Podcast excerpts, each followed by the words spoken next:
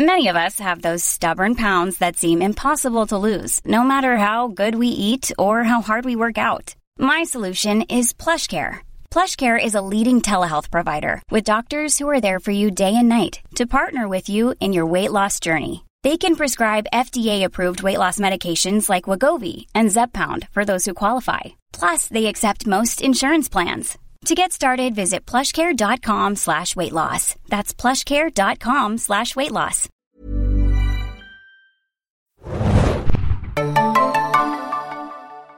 Herzlich willkommen, liebe Serienjunkies, bei einer neuen Ausgabe des Serienjunkies Podcast und einer ja, für uns, Axel, auf jeden Fall relativ besondere Ausgabe, würde ich sagen. Ja, endlich ist die Wartezeit vorbei, würde ich sagen. Endlich. Ja. Wir äh, hatten ein kleines äh, Experiment geplant. Wir hatten ja vor kurzem, oder was heißt vor kurzem, das war so um Weihnachten rum, einen großen, äh, und wir, ich sag's nochmal kurz, sind äh, Thomas und Axel. Hallo. Der, mit mir heute dabei ist. Wir hatten einen großen Podcast äh, zu der HBO-Serie The Wire gemacht.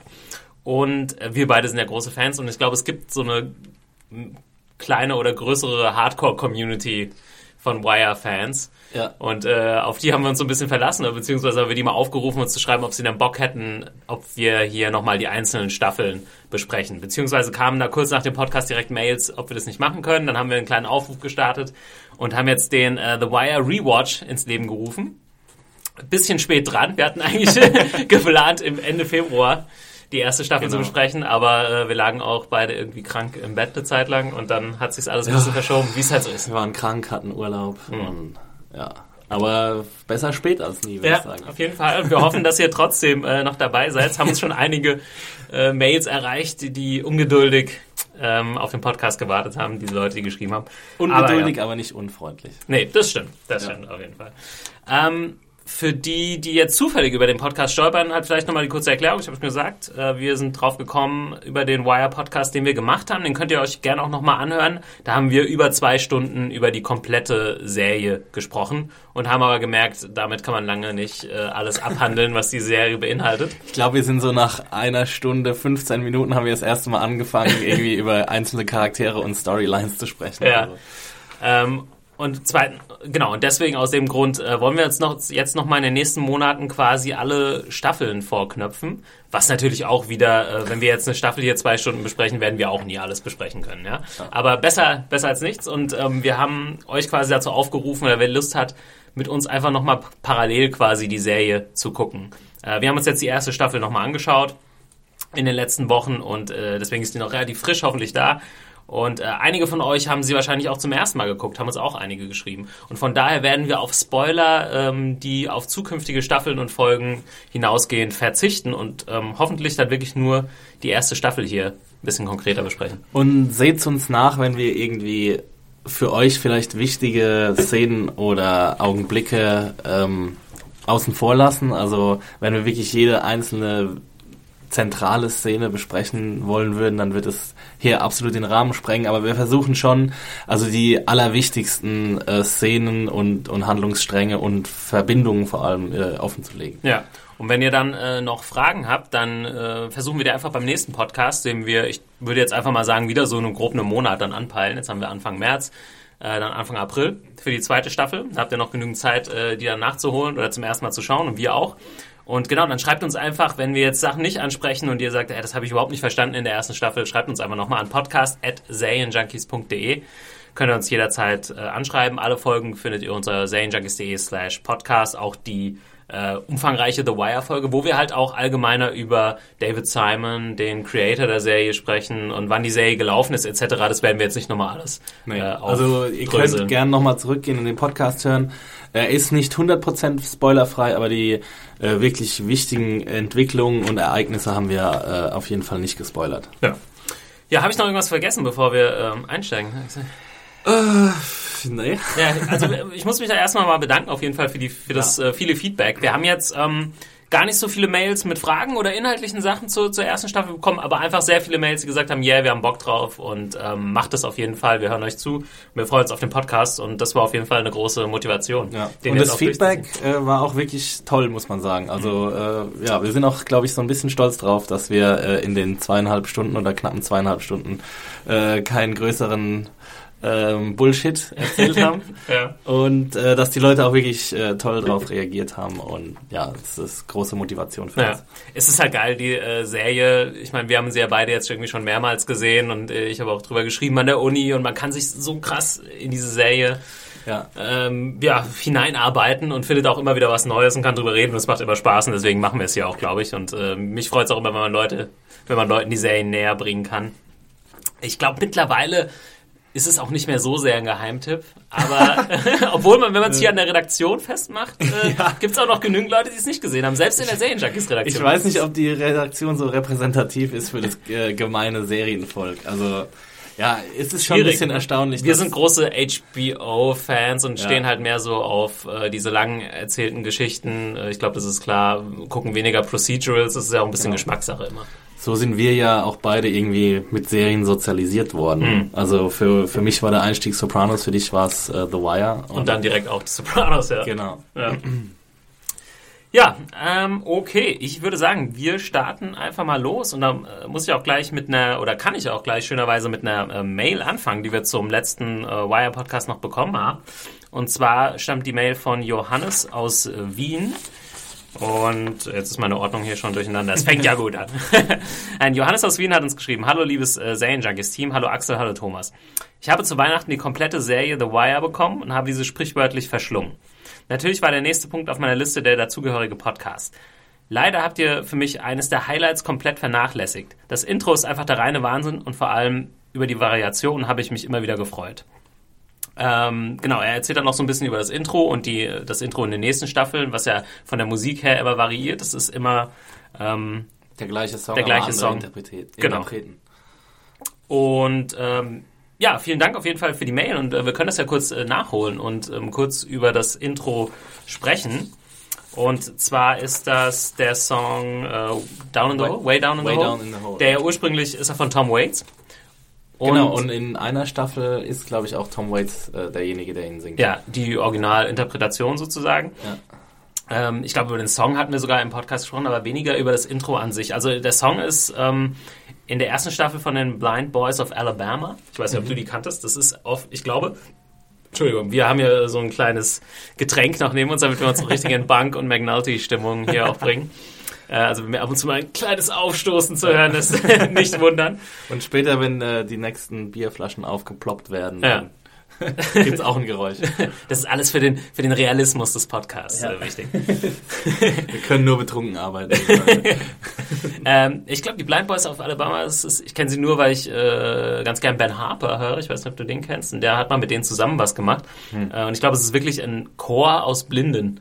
Oh. Ja, wenn, wenn ich das Ach, richtig in ja, natürlich, ich kenne die, weil, Ja. ähm, wenn mich nicht alles täuscht, waren die vor kurzem bei ähm, entweder Colbert oder in der Daily Show zu Gast und haben dort gesungen. Und Ja. ja, jetzt, äh, wo du es sagst, fällt mir jetzt wieder ein. Ne? Es waren so, es ist so Country, Country-Musik. Ne? Ja, Country Gospel, glaube ich, so in die Ja. Richtung. Ähm, ein bisschen. Und alles schon ein bisschen ältere Herrschaften. Das äh, gehe ich Ja. von aus, ja. ich bin mir aber auch nicht genau sicher. Gut, auf jeden Fall, der Song ist jetzt natürlich auch wichtig für das Intro. Ähm, aber ja, das Intro, ich weiß nicht, das ist auf jeden Fall ein Intro, was ich gerne oft laufen lasse, vor Immer. allem auch wegen der Musik. ähm, obwohl ich jetzt muss, beim Rewatch habe ich es ab und zu auch mal übersprungen, einfach ja? ein bisschen Zeit zu schinden. Also die reine Wire-Schule Ja. äh, gibt ja vor, es ist glaube ich ähm, äh, Paragraph 5 Absatz 3, dass man, dass man den Vorspann niemals vorzuspulen hat. Mhm. Tatsächlich, komischerweise, der, der Sopranos-Vorspann, der ja immer gleich ist, sechs Ja. Staffeln lang, den finde ich auch ziemlich genial, den konnte ich mir auch immer wieder ähm, anschauen. Ganz gleich ist er ja nicht, ne? aber das äh, ist jetzt auch egal. Das führt jetzt zu weit. Ähm, ansonsten ja, das Intro kann man auf jeden Fall länger drüber sprechen. Ich glaube, ich habe sogar mal bei Vimeo so ein Video-Essay darüber gesehen, ähm, wie das Intro natürlich auch schon die Thematik der Serie irgendwie beschreibt. Alles ist vernetzt, ähm, all, the de- äh, all the pieces matter. Ähm, wenn man genau darauf achtet, am Anfang denkt man so, ja, die Szenen, die, sind, die wirken so extra für das Intro zusammengeschnitten oder gedreht auch, aber es sind tatsächlich kleine Szenen aus der Serie, ähm, aber gleichzeitig so zusammengeschnitten, dass man nie Gesichter oder Figuren sieht. Also es ist jetzt nicht so das typische, wir stellen die Figuren vor und dann laufen da die Namen der Charaktere oder der Schauspieler nebenher, sondern ähm, ja, es ist ein bisschen subtiler irgendwie. Ja, also man sieht äh, quasi mal ein Handy, das aufgeklappt wird. Genau. Oder man sieht irgendwie einen Pager, äh, der, der abgelesen wird. Oder man sieht irgendwie, wie die Ausschläge des, äh, dieser Abhörtechnik ähm, eingeblendet werden. Und ja, es ist relativ ähm, krude zusammengeschnitten, äh, aber zeigt eben auch so ganz kleine Alltagsszenen. Ja. Äh, und die man dann auch, je länger man die Serie sieht, äh, realisiert man halt, dass das alles Szenen aus der Serie sind. Genau, also am Anfang habe ich wirklich gedacht, das, mir kamen die Szenen halt nicht bekannt vor aus der Serie. Aber wenn man genau hinguckt, sieht man es. Man gibt diese eine Szene, wo äh, jemand so einen Stein gegen diese Kamera wirft und die schwenkt Ja, dann so weg. Und genau. das ist natürlich die Szene, als ich glaube Bodhi und Boot oder ja. so äh, die Kameras zerstören im, äh, Ja. im Pit. Ja, und äh, es passt schon, also da sieht man, da fängt schon an, dass äh, David Simon äh, und die, die Macher und die Autoren von The Wire ziemliche Experten darin sind, ihr ihr Thema quasi irgendwie ziemlich clever darzustellen. Ja, diese, diese Vernetzung, dieses alles ist wichtig, das System ist wichtig, die Individuen vielleicht nicht so ganz. Ja. Äh, oder die Individuen kommen unter die Räder. Also so würde ich für mich das, das Intro irgendwie interpretieren. Man kann das Intro wahrscheinlich auch zehnmal schauen und äh, entdeckt immer wieder Neues. Äh, so wie es bei der Serie auch ist, wie es jetzt auch mir wieder aufgefallen ist beim, beim Rewatch, ähm, dass man wirklich, also ich habe jetzt glaube ich zum siebten oder achten Mal geschaut und ich habe immer, immer noch Oder neue Details. Noch echt weiter als, ich glaube, war Ja. vier oder fünf Mal, aber ja. Und es gibt immer noch neue Details und es ist Wahnsinn. Also ich weiß nicht, und wahrscheinlich beim 15. Mal schauen fällt, ihm, fällt einem äh, schon wieder was Neues Ja. auf. Und es, es wird halt immer detaillierter und, und äh, verfranster, aber man, man sieht einfach diese Vision, die David Simon und, und Ed Burns gehabt haben, dass es äh, dass eben alles mit allem zusammenhängt. Ja. Einfach. Ich würde auf ähm, quasi, wie wir es aufgenommen haben, jetzt äh, nochmal, nachdem wir vielleicht, weiß ich nicht, ein paar Jahre die Serie nicht gesehen haben oder ein paar Monate, ich weiß nicht, wann das letzte Mal sie gesehen hat, ist vorher, und wie wir darauf reagiert haben, würde ich nochmal ans Ende stellen. Ja. Und äh, steigen wir einfach nochmal kurz ein, bevor wir quasi konkret in den Fall der ersten Staffel und die Storyline einsteigen, ist ja auch auf jeden Fall wichtig, diese Eröffnungssequenz zu besprechen, die ja ähm, gar nichts mit dem Rest der, des Plots zu tun hat auch. Irgendwie interessant. Ja. Und ich glaube, man kann, gerade wenn man vielleicht zum ersten Mal The Wire sieht, das gar nicht so wirklich einordnen. Aber wenn man das große Ganze kennt, deutlich besser. Oder auch wenn man die erste Staffel gesehen hat. Und das- Ähm, wenn, ja. wir, wenn ich noch mal kurz einhaken Ja. darf, wenn wir noch mal abschließend zu dem äh, Vorspann sagen Ja. können, dass es ja auch eine große Besonderheit ist bei The Wire, dass nach dem Vorspann jeweils ein Zitat eingeblendet wird. Stimmt, Von einem Charakter aus der Serie, das äh, dieses Zitat eben ausspricht in der kommenden Episode. Hm. Was auch irgendwie, es ist halt super, ist halt schweinecool, ne? Ja. Also, es sind erstens mal immer coole Zitate und ja, ist zweitens mal ein Stilmittel, das man so vorher noch nicht gesehen hat. Ist auch interessant, dass das eingeblendet wird, aber nicht der Titel der Episode. Ja. äh, Aber der, das machen die Amerikaner ja nie, Titel Ja. der Episoden einblenden. Und die Episodentitel, äh, wie wir es auch schon in unserem Wire-Podcast im Allgemeinen gesagt haben, The Wire ist halt eine Serie, wo die Episoden halt auch nicht wirklich wichtig sind oder in sich abgeschlossen. Deswegen Ja. ist der Titel auch irgendwie nicht Ziemlich wichtig. generischer Titel. Ja. Also The the Target, Target, the, target, the Detail, ja. Lessons. Da sind diese, ähm, diese Zitate schon deutlich äh, aufschlussreicher. Aussagekräftiger, ja. Okay, diese, diese, ähm, ja, damit fängt The Wire quasi an. Noch bevor das erste Mal der Vorspann läuft, haben wir Das Cold Open. ja, das Cold Open, äh, wo wir einen Tatort sehen, irgendwie so eine geile, langsame Kamerafahrt, wo man auch schon gleich so merkt, ah, der Stil von The Wire geht auch irgendwie in eine sehr spezielle Richtung, was, was Fernsehen angeht, gerade dafür, dass es schon ein bisschen älter ist. Ja. Und äh, wir haben das erste Mal Detective Jimmy McNulty, der offensichtlich, ähm, der ist ja er ist Mordermittler, offensichtlich an einem Tatort ist, wo jemand umgebracht wurde und er spricht mit einem Zeugen, Snot Boogie. Der berühmt-berüchtigte Snap. Und äh, ja, er erzählt diese kleine Story. Offensichtlich wurde ein junger Mann umgebracht, ähm, der gemeinsam immer mit seinen Kumpels gewürfelt hat. Mir fällt gerade ein, der Typ heißt ja gar nicht Snart Boogie, sondern ist es Snart Boogie, um den die Ist- Geschichte sich dreht. Ne? Ja, genau, genau. Ja. Snot Boogie ist der, der ermordet wurde. also nicht sozusagen. der Zeuge quasi. Nee, genau. Ähm, und er, der Zeuge erzählt die Geschichte, dass Boogie so ein Typ war, der immer beim, beim Würfeln irgendwann das Geld geklaut hat und weggerannt ist. Und äh, irgendwann war es den Leuten, die da mitgehört haben, zu viel und sie haben ihn abgeknallt, anstatt nur auf die Fresse zu hauen, wie sie es sonst gemacht haben. Und, und, dann fragt eben äh, McNulty, ja, warum habt ihr denn, wenn ihr sowieso wusstet, dass er jedes Mal das Geld klaut, warum habt ihr dann ihn jedes Mal wieder neu mitspielen lassen? Und dann sagt eben der Zeuge seine berühmt-berüchtigten Worte. Äh, Gatte. It's ja. America, man. It's America, man. äh, großartig. Und das ist ähm, auch exzellentes äh, Drehbuchschreiben, exzellente, ja, exzellente Autorenleistung. Ja. Weil hier natürlich das, dieses Thema äh, durchkommt. Ne? Also mhm. das freiheitliche Amerika, in dem so gewisse Werte gelten und wie die Leute die irgendwie verinnerlicht haben, aber wie sie eigentlich auch nichts mehr, wie ihr Leben eigentlich nicht mehr viel damit zu tun hat. Ne? Ja. Ähm, so habe ich es interpretiert. Und interessant ist ja auch, wenn ihr jetzt, äh, liebe Hörer, die nächsten ähm, Staffeln schaut, achtet halt immer auf diese erste Szene der Episode oder der Staffel, die versucht in so einem kleinen, in einer kleinen Szene das komplette Thema aufzu, aufzurollen. Das ist schon ziemlich genial. Diese Szene rollt quasi das Thema der ganzen Serie auf und die jeweilige erste Szene jeder Staffel das Thema nochmal der einzelnen Staffel. Genau, und es ist so ein kleiner Mikrokosmos, der da in einer ganz kurzen Szene geschaffen wird und der quasi ähm, seine Schatten voraufwirft auf das, was in den nächsten 12, 13 Stunden passieren ja. wird. Und was auch die Serie so genial macht, ist eben, dass so kleine Zitate immer wiederkehren. Also äh, wenn, wenn zwei Leute sich unterhalten und der eine entlass, entlässt den anderen aus der Unterhaltung mit einem mit einem kurzen Zitat, das so ein bisschen aufreizend sein soll oder ein bisschen sticheln soll oder so, und dann kann man äh, sehr oft darauf wetten, dass äh, irgendwann, wenn sich das Blatt gewendet hat, äh, der Gesprächspartner, der gestichelt wurde, genau das gleiche Zitat wieder zurückgibt. Also es passiert allein in der ersten Staffel drei oder viermal. Äh, stimmt, ja, ist mir auch äh, ja. wieder aufgefallen. es gibt äh, da diverse Leute, ich glaube Lester und McNulty sind da unter anderem auch dabei, die ihre Sachen dann wieder quasi zurückbekommen. Ja, ähm, ja aber ziemlich, ja, wie würdest, wie würdest du es runterbrechen, dieses, dieses Thema? Es ist ja, ja, der amerikanische Traum, Freiheit, jeder kann alles machen, äh, man hat jedem seine Freiheit zu lassen, aber ja, mittlerweile ist Amerika so weit, dass es seine Leute irgendwie umbringt dafür. So, so ein bisschen in die Richtung geht's ja. Ja, es ist, ähm, es ist große Thema, was, was wir Europäer vielleicht auch ähm, gar nicht so richtig verstehen können. Diese, dieser Freiheitsbegriff, der jedem Amerikaner anscheinend irgendwie eingebrannt zu sein scheint. Und also allein diese, diese Anfangsszene, die zeigt ja die Skurrilität ähm, dieses Denkens, dass, dass, dass wir genau wissen, ja, wir werden jetzt bald ausgeraubt, aber wir lassen ihn trotzdem mitspielen. Also, ja. und das ist, das verdeutlicht halt einfach nochmal, wie sehr das in die DNA eines jeden Amerikaners, sei es jetzt nun irgendwie ein Gangster aus, aus, aus dem Ghetto von West Baltimore oder irgendwie ein, ein republikanischer Parteiführer ist. Also ja. alle, alle äh, reden immer nur von Freiheit und das sobald diese Freiheit angegriffen wird, ist es äh, ähm, der größtmögliche Angriff, den man sich nur vorstellen kann. Ja. Und damit werden ja auch Kriege und alles Mögliche ähm, legitimiert mit äh, der Sicherung unserer Freiheit. Ja.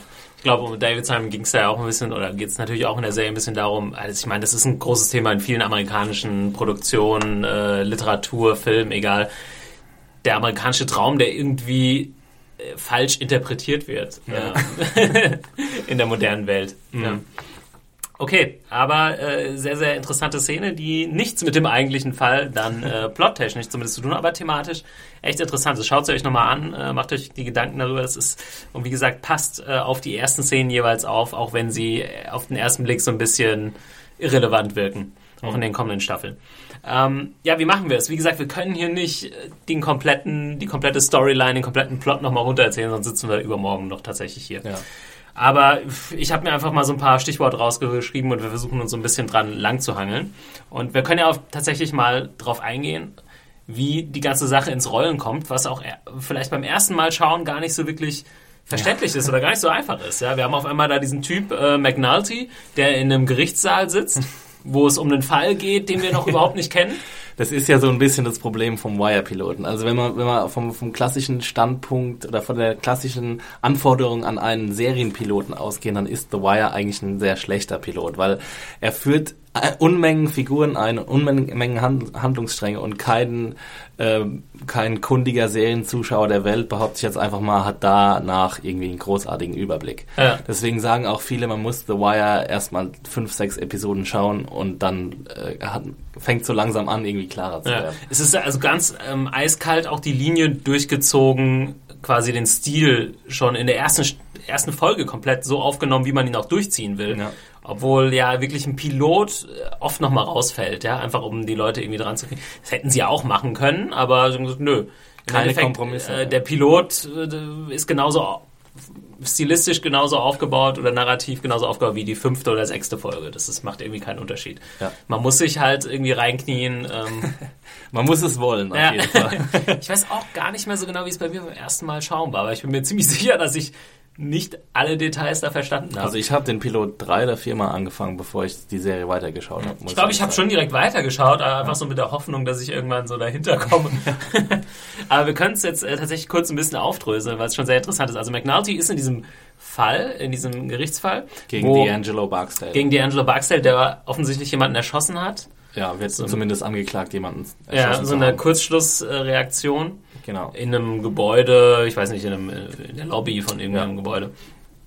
Und es gibt einen Mann, der ihn auch identifiziert als den Täter. Genau. Und dann gibt es eine zweite Zeugin, die sagt, ah nee, das äh, war der doch nicht. Zieht ihre Aussage zurück, weil sie eben unter Druck gesetzt wurde. Ja, was ähm, und ja. sie wird, äh, also beide Zeugen werden ihren den Preis bezahlen. Äh, William Gant ist der Erste, der aussagt und dann eindeutig auch sagt, äh, D'Angelo Barksdale äh, hat den Mord begangen und er wird äh, in der nächsten Episode schon ermordet aufgefunden.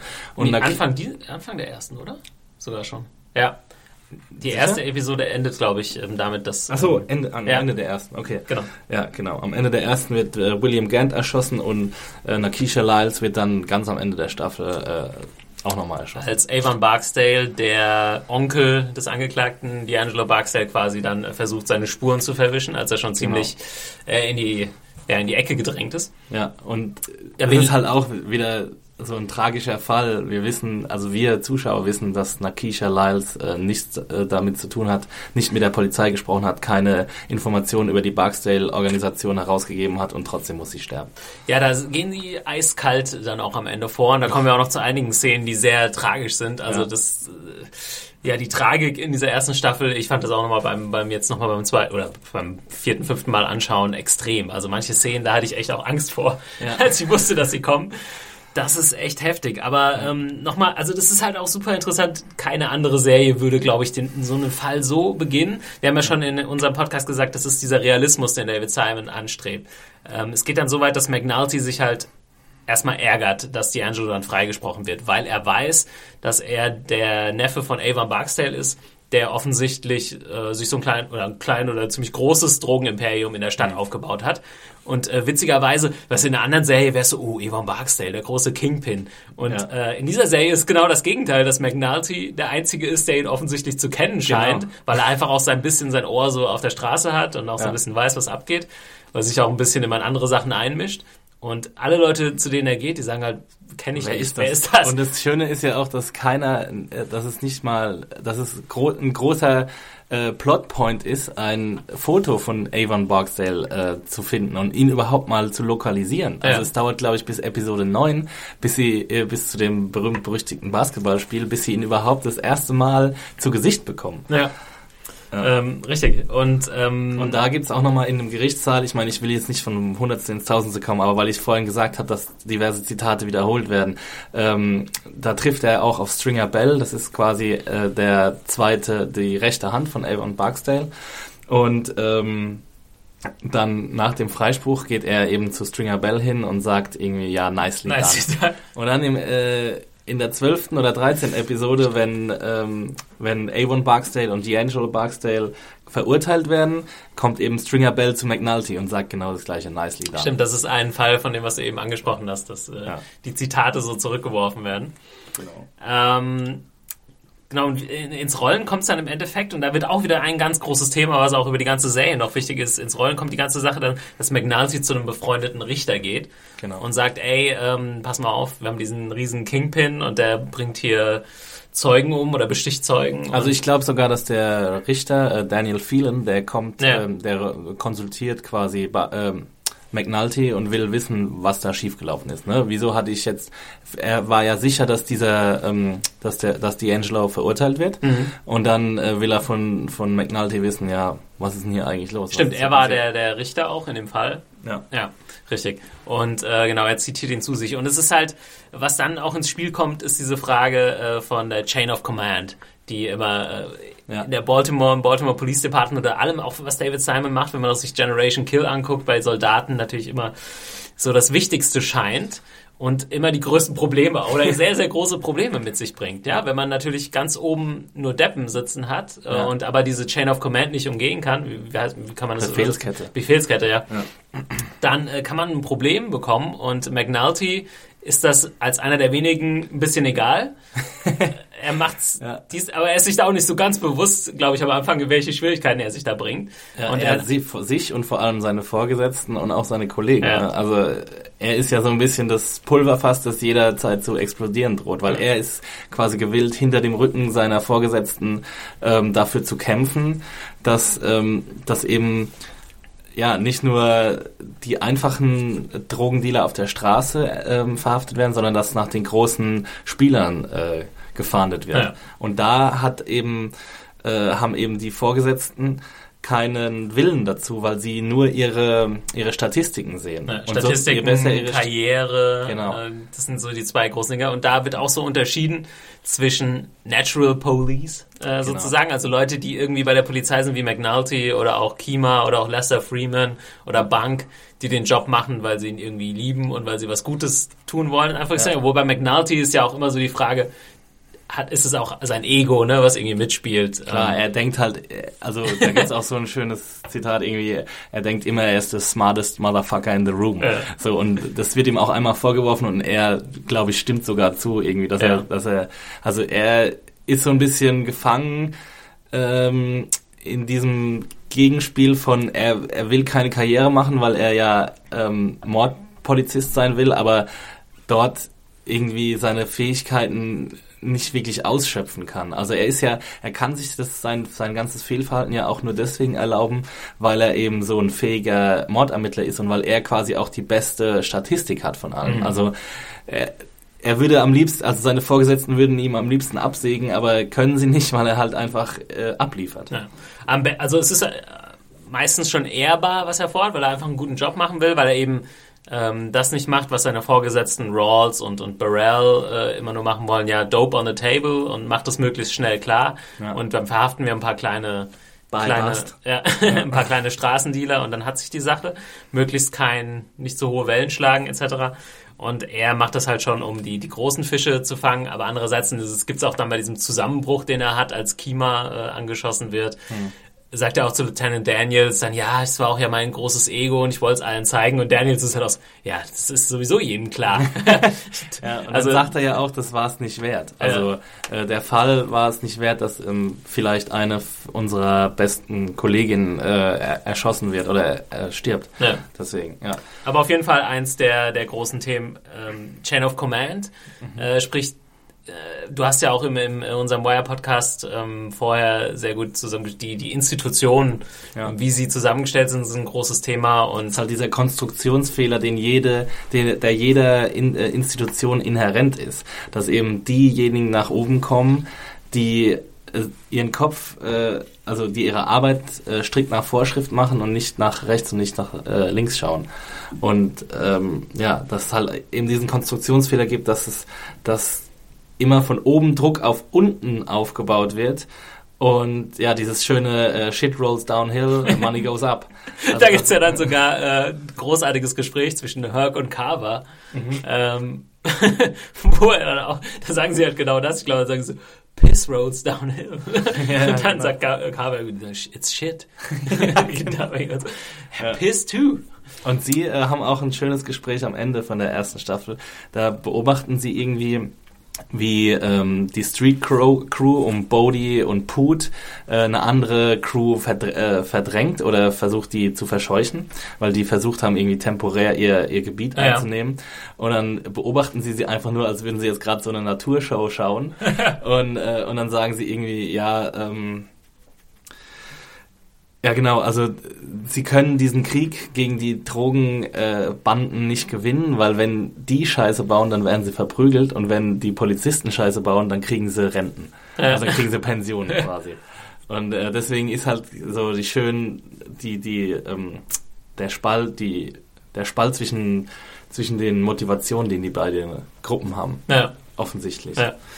Ähm, auf jeden Fall super interessant, dass diese, jetzt kommt es dazu, dass so eine Taskforce zusammengestellt wird, um, ähm, ja, eigentlich nicht wirklich, um Evan Barksdale festzunehmen. Das wollen die Leute, die da mitmachen, zwar Ja. zum größten Teil, aber eigentlich wird sie nur deswegen zusammengestellt, Dass um Richter den äh, Richter ruhig zu stellen. Genau. Ja? Also schon auch der völlig falsche Ansatz sozusagen. ja? Also äh, offensichtlich, also es wird halt echt extrem hart so dargestellt, dass offensichtlich niemand in der oberen Etage da Interesse hat, Nö. die großen Fische irgendwie an Land zu ziehen. Solange die irgendwie keine großartigen Morde begehen oder was, also das tun sie ja, aber sie, es gibt halt keine Connection, keine offensichtlichen. Und äh, die verstehen das halt auch einfach nicht, dass es wahrscheinlich nachhaltiger wär, wäre, solche, ähm, solche kriminellen Organisationen auf lange Sicht auszuheben. ja. Aber dann gibt's halt dann auch wieder die Problematik mit den politischen Verbindungen, den diese äh, kriminellen Bosse, also Avon Barksdale und Stringer Bell, ähm, haben halt auch ähm, diversen politischen Organisationen und Parteien Spenden zukommen lassen, ne, da für äh, diverse, ähm, ja, wie sagt man, ähm, ge, ja, damit sie halt zurück äh, Informationen zurückbekommen. Ja. Ähm, Genau, das kommt- Immo Immobiliendeals Ja. und so weiter und so fort und dann bekommen halt die Polizeichefs bekommen halt Ärger mit äh, von von der Politik zum Beispiel, dass sie eben angefangen haben, so diese diese Geldspur Ja. nachzuverfolgen. Können wir noch mal kurz auf eine Figur, äh, und vielleicht später auch noch mal drauf, aber vielleicht, das ist, war mir zum am Anfang zum Beispiel nicht so klar. Clay Davis das ist ja eine Figur, die später noch mal wichtiger wird, ähm, in dieser Staffel nur ähm, am Rand so vorkommt. Es gibt diese Szene, wo sie den Fahrer von Clay Davis mit Ja. Drogengeld quasi aus den Projects ähm, aufgabeln. Offensichtlich gibt es da eine Connection. Sie wussten aber nicht, dass das äh, der Fahrer von diesem Clay Davis ist, glaube ich, ein Senator. Genau, also schon Staatssenator. Staatssenator. Ja. Und dann gibt es auch eine Szene, wo er dann ähm, ja, es ist witzig, weil dieses so ins, ins Rollen kommt, dann geben auf einmal Politiker ihre Spenden zurück. Ja. Sie wissen offensichtlich schon, wovor, woher sie das Geld haben, tun aber so, Ja. Also wollen sich dann so ein bisschen aus der Affäre ziehen. Ähm, Clay Davis sagt ja auch in einer Szene ganz deutlich zu, zu Lieutenant Daniel, äh, zu Daniels, sagt Ja. er ja, dass ähm, ja, also wir, wir wissen nicht, wo die Spenden herkommen. Äh, wir nehmen wollen's sie einfach. Ja. und äh, genau, wir wollen es auch gar nicht wissen. Wir nehmen einfach das Geld und äh, versuchen Wiedergewählt zu Ja. werden. Im Endeffekt wissen sie es ja offensichtlich schon, weil der Fahrer, kann- der kennt ja. Ja. die Leute, bei denen er das Geld abholt. Das ist so ein bisschen zwiegespalten, ne? Aber ähm, genau, also auch eine Sache, die vielleicht beim ersten Mal nicht so klar wird, was da jetzt äh, genau passiert. Also, aber eigentlich ist es halt das, als sie dem Geld äh, folgen, geht es natürlich so über die, wie Lester Freeman es auch sagt, ne? Wenn du den Drogen folgst, kriegst du Drogendealer, Morde etc. Und wenn du dem Geld folgst, Weißt du nicht, weißt du nicht, wo du endest. Aber offensichtlich geht es eben über die Straße hinaus zu Senatoren, die bestechlich sind und die dann, und das habe ich auch lange nicht so klar verstanden, auch erst beim mehrmals schauen, vielleicht ist es deswegen auch eine interessante Information. Es ist halt so, dass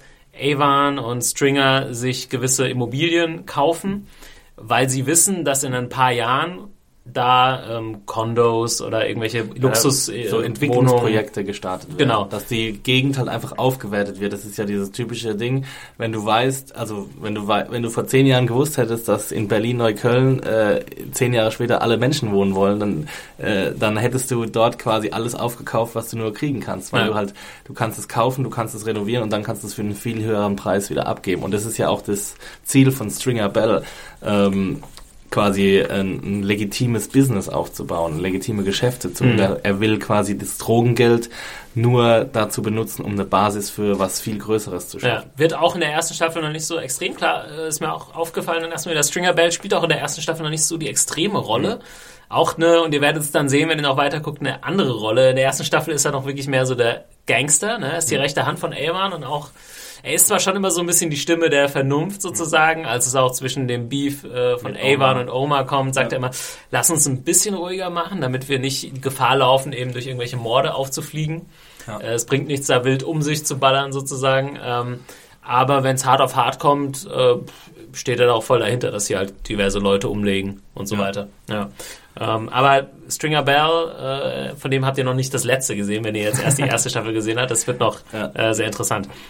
Jetzt sind wir schon ein bisschen vorausgegangen. Vielleicht können wir noch kurz über diese Taskforce reden. Einfach um mal, dann kommen wir wahrscheinlich auf die Figuren und auf noch ein paar kleinere Geschichten um diese Figuren herum. Diese Taskforce wird dann zusammengestellt unter Lieutenant Daniels und ähm, ja, ihm werden sozusagen extra nur irgendwelche Flachpfeifen Angebliche angeblich Flachpfeifen äh, gegeben, damit er irgendwie auch einen möglichst schlechten Job da macht, ja, oder damit es sozusagen, ja, es wird fast aktiv versucht, poli gute Polizeiarbeit zu verhindern. Es wird halt so schnell wie möglich versucht, diesen Richter zu beruhigen. Das ist das Ziel, ja, eben Genau. den Richter zu beruhigen, nicht irgendwie was anderes zu Ja, machen. also ne? der soll einfach nur sehen, äh, da gibt es eine Taskforce und damit eben nicht genug gute Kräfte abgezogen werden von der Arbeit, die in Augen der, ähm, der Polizeichefs wichtig ist, werden halt eben diese Humps im Englischen, Ja. also Flachpfeifen, wie du es schon gesagt hast. Und ein paar Leute sind ja auch totale äh, Harmless. ja, es gibt dann diese zwei, ich weiß gar nicht mehr, wie die heißen. Ja, äh, ich, Poke and Mahone. genau. Das ist so gar nicht, hast du mal Brooklyn 99 gesehen? Ja, ja, mit äh, Hitchcock. Hitchcock und Scully, die haben mich total an die beiden erinnert. Ich weiß nicht, ob die Ja. sich da haben inspirieren lassen. Das kann schon gut sein. Äh, das ist halt wirklich, ähm, und das sieht man ja auch öfter in anderen äh, Polizeiserien, aber nicht so extrem, dass so ein bisschen das Ding, ist, die, der Zusammenhalt innerhalb der Polizei ist halt sehr hoch. Also andere Polizisten würden, also Polizisten würden andere Kollegen nie anschwärzen, selbst wenn sie Alkoholiker sind oder einfach nichts machen den ganzen Tag. naja, es gibt schon kleine Ausnahmen. Ne? Ja. Also, Aber es geht offensichtlich so weit, dass du relativ locker da Zeitung lesen kannst und den ganzen Tag nichts sagen. Es gibt dann auch die Szene, wo sie denen mal einen Auftrag geben. McNulty dann äh, sagt, ja, holt mal ein Bild von Avon Barksdale aus irgendwie einem Archiv von der Stadt. Ja. Und dann machen sie offensichtlich, offensichtlich zum ersten Mal irgendwas und Da versauen kommen sie dann auch irgendwie drei Stunden später zurück und sagen halt, ja, wir haben nichts gefunden. Ja, ja, doch, die haben dann was gefunden. Sie haben dann so ein Bild von einem weißen 50-Jährigen oder so, der, was halt offensichtlich totaler Quatsch ist. Sehr gut. Ähm, ja, aber das ist halt wirklich nur so eine kleine Side-Story. Da wird es, glaube ich, nochmal so zugespitzt zwischen Leuten, die wirklich den Job machen wollen und Leuten, die halt einfach nur noch abgeholt. Das Erste, was sie auch fragen, ist so, wer, wer unterschreibt die äh, Overtime-Slips? Slips. Ja, das ist, ich meine, das ist halt auch wieder so ein Konstruktionsfehler, ich weiß nicht, wie man, ob man so nennen will, aber das sind ja auch quasi Staatsbedienstete Ja. oder Stadtbedienstete und sind, ich, ich weiß jetzt nicht genau, wie das System ist in den USA, aber das wird sowas ähnliches sein wie das Beamtentum in Deutschland. Und äh, ich meine, ja, jeder, der zur Schule gegangen ist, weiß, dass da einfach auch einige faule Äpfel irgendwie dazwischen sind, die halt äh, bis zu ihrer Pensionierung so durchgezogen werden. Ja. Gibt ja dann, geht ja dann sogar so weit, dass ähm, der eine wird verletzt, ne? Von, Genau, äh, von von Bodie. Ja. kriegt einen äh, Haken ab und äh, geht dann quasi in Frührente. Ja. Und er empfiehlt dann seinem Kumpel, sich doch irgendwie auch so eine kleine Verletzung zuzuziehen. Also, deswegen, The Wire hat ja durchaus auch komödiantische äh, Momente, Ja, wo er dann versucht, äh, sich von der Treppe zu stürzen und im letzten Moment so unterbrochen wird. Äh, sehr, sehr lustig. Und dann am Ende landet er, am Ende weist ihn Lieutenant Daniels ja auch zurecht und sagt, äh, Genau, du kannst also- jetzt hier so nicht weiterarbeiten. Entweder du gehst zur Arbeit oder du, ähm, ja, du gehst äh, zur Krankenstation und Ja. lässt dich wegen Alkoholmissbrauchs behandeln. Ja. Und dann macht er das ja auch. Genau, ja. Ähm, okay, aber das sind wirklich dann fast die, die unwichtigsten Leute und das sind halt wirklich die, die, die Pfeifen, die Humps. Äh, und es gibt auch ein paar Leute, wo man anfangs denkt, sie sind äh, totale, ja, es ist total unfähig, ähm, diesen Job überhaupt auszuführen und äh, machen sich dann aber im Laufe der Zeit. Äh, unter anderem haben wir Presbeluski, Ja, Roland, Presbo. Presbeluski, wo die erste Szene auch super ist. Das erste, was er macht, ist in die Wand zu schießen. He shot a wall. Und äh, offensichtlich halt, ähm, Ja, er, hat, er hat ja schon so eine kleine Geschichte. Also es gibt ja einen Grund, warum er dorthin geschickt wird, weil eben sein Vorgesetzter äh, von ihm glaubt. Also ich weiß gar nicht mehr, von welcher Abteilung er kommt. Aber Er kommt von Auto Theft. Auto- sowas. Theft, okay. Äh, irgendwie, nee, ich Oder- weiß nicht. Ja, irgendwie sowas. Irgendwas mit ja, Autos. Autodiebstahl, Ja. ja. Ähm, ja, und, und er hat wohl früher schon mal irgendwie sein, seine Waffe im, im Dienst äh, quasi abgefeuert, unnötigerweise. Auf sein Auto auf sein Auto, so. genau. und äh, ja, genau, also dann wird er eben eingeführt als der große Trottel. Und er leistet sich ja auch mit zwei anderen, die so ein bisschen trottelig daherkommen, Herc und Carver. Ja. Ähm, leistet er sich ja auch relativ früh, ich weiß gar nicht, ob es schon in der ersten Episode ist, Zweite oder dritte zweite Folge. Oder dritte, äh, leisten sich ja auch einen relativ großen Fauxpas. Also sind irgendwie die hochmotivierten, äh, ja, jungen, aufstrebenden Cops so und wollen halt irgendwie beweisen, dass sie auch was drauf haben, wollen sich nicht immer nur äh, rumkommandieren lassen von Kima oder von McNulty und äh, fahren dann eben irgendwie nachts auf eigene Faust und auch schon so halb besoffen äh, in die Projects, in die Towers und äh, wollen dann irgendwie ja, so viel Interviews oder Ja, sowas. Das macht eigentlich keinen Genau, Sinn. und dann kommt es halt zu so einem kleinen Aufstand und ähm, Presbolowski äh, verletzt halt einen äh, jungen Bewohner dieser, dieser Towers äh, halt sehr stark am Auge mit seinem Pistolenknauf, sodass der halt irgendwie erblindet auf einem Auge. Ja. Und deswegen bekommt er dann auch später irgendwie äh, die, die Waffe abgenommen und seine Polizeimarke und muss dann halt in-house quasi Ja. Dienst, seinen Dienst tun. Genau, ähm, genau, diese Story, ja, Presbolowski ist dann ein bisschen raus, aber eigentlich äh, aus Ihm diesem halt Trio. noch ein- ja. ja, aber eigentlich ist es schon so auch die Geschichte von Presbolowski, Herc und Carver, die alle noch relativ jung, noch keine Karriere irgendwie haben und äh, die halt ja am Anfang Polizeiarbeit halt als das sehen, was ihre Chefs ihnen irgendwie beigebracht haben, ihre Vorgesetzten, auf die Straße gehen, äh, knocking heads oder sowas, sagen sie immer. Ähm, Taking names, knock, knocking heads. und da tatsächlich auch, ähm, wie jede Figur, was halt super geil ist an The Wire, so eine Entwicklung durchmacht, ob sie zum Guten oder Schlechten ist. Und die drei eigentlich eher zum Guten, äh, dass sie durch diesen Fall irgendwie ein bisschen erkennen, dass man halt, ja, dass andere Sachen wichtig sind, um äh, wirklich einen guten, einen guten Fall zu machen. Ja. Und äh, da wäre dann auch eine meiner, wir haben jetzt noch nicht alle Figuren durchgegangen, aber wäre noch ein wichtiger Punkt ist halt auch, der sehr interessant ist, ist in The Wire, wie Polizeiarbeit überhaupt dargestellt wird. Das wird ja auch thematisiert. Lester sagt dann auch irgendwann mal, also sie müssen, um dann, als sie später das, das Wire haben, um äh, die Leute abhören zu können, müssen sie die auch beobachten von den Häusern, weil es sonst nicht rechtlich legitim Not pertinent. Ist. Ja. Ja. Und äh, Lester sagt ihnen dann auch mal irgendwann ganz klar, das ist der Job. Ja. Nicht irgendwie rumfahren und äh, Leuten auf die Fresse hauen oder irgendwelche Raids. Und es wird ja auch immer so dargestellt. Die Raids, die bringen halt eigentlich so gut wie nie irgendwas. Ja. Und die werden immer nur angeordnet von den Oberen. Ja. Und ähm, McNulty sagt ja auch, wenn wir Avon Barksdale äh, fangen wollen oder wenn wir Stringer Bell fangen wollen, dann nur übers Telefon. Ja. Anders kriegen wir ihn. nicht. Genau. Also McNulty ist halt genau im Gegensatz zu Herc und Carver, er hat es halt schon gelernt irgendwann früher. Ja. Ne? Er sagt auch, ich muss da gar nicht mitgehen. Er weigert sich auch einmal Ja. äh, fast bei dieser, ähm, ich weiß gar nicht, ob er dann letztendlich mitgeht. Ich glaube nicht. Bei, Nee. diesen, bei dieser größeren Aktion, wo sie versuchen dann ähm, den Stash zu finden, sozusagen in den Projects, weigert er sich auch mitzugehen. Ja. Und was dann auch schon echt so als fast als Verräter äh, gilt er dann so unter Daniels. Ja. Ja. Und äh, Herc und Carver sind halt noch so voll dabei, für das leben sie, aber merken dann auch so nach einer Zeit, äh, dass es halt nicht so läuft. Und es ist auch super schön, dass wir wieder diesen Rückgriff haben auf die erste Episode, wo Kima Gregs, also sie ist quasi, ähm, sie ist auch Detective wie Herc und Carver, aber sie ist die erfahrenere und sie äh, nimmt sie beide so ein bisschen unter ihren Flügel Ja. und, und äh, spielt sich, also sie ist so ihre natürliche Vorgesetzte, obwohl sie vom, vom äh, Rang her nicht die Vorgesetzte ist. I Und don't dann- see any stripes. ja, genau. Und dann, äh, und dann gibt sie ihnen in der ersten Episode so eine längere Ansprache, dass sie irgendwie so Idioten sind und wie, wie das hier abläuft und was wichtig ist bei der Polizeiarbeit. Und genau die gleiche oder eine ähnlich lautende Ansprache gibt halt eben Herc, glaub, zwei der- neuen Detectives. In der Schlussmontage, ne? Genau. Das ist, äh, ähm, ja. Wobei, Am hat Ende man, der drei. erwartet man auch gar nicht so von Herc, der halt wirklich Ja. so dafür gelebt hat, irgendwelchen Typen auf die Fresse zu hauen. Es gibt ja auch noch diese kleine Side Story sozusagen, Herc Carver versus Bodie. Ja, Ja, den genau. sie irgendwie dreimal festnehmen und Ja. äh, Und jedes Mal, also einmal entwischt er ja und Ja. einmal bekommt, kommt er legal aus dem Gefängnis mit Hilfe von. Danach von, sehen sie ihn wieder und und, und denken halt, er wäre schon wieder geflohen und, und hauen ihm erstmal runter. es ist auch eine sehr schöne Dynamik, die da zwischen den entsteht. Ist es in der ersten Staffel, wo sie die, die anderen Jungs dann im Kino treffen? Ich glaube, das Nee. kommt später. Ja, ja. Das ist halt sehr, sehr lustig.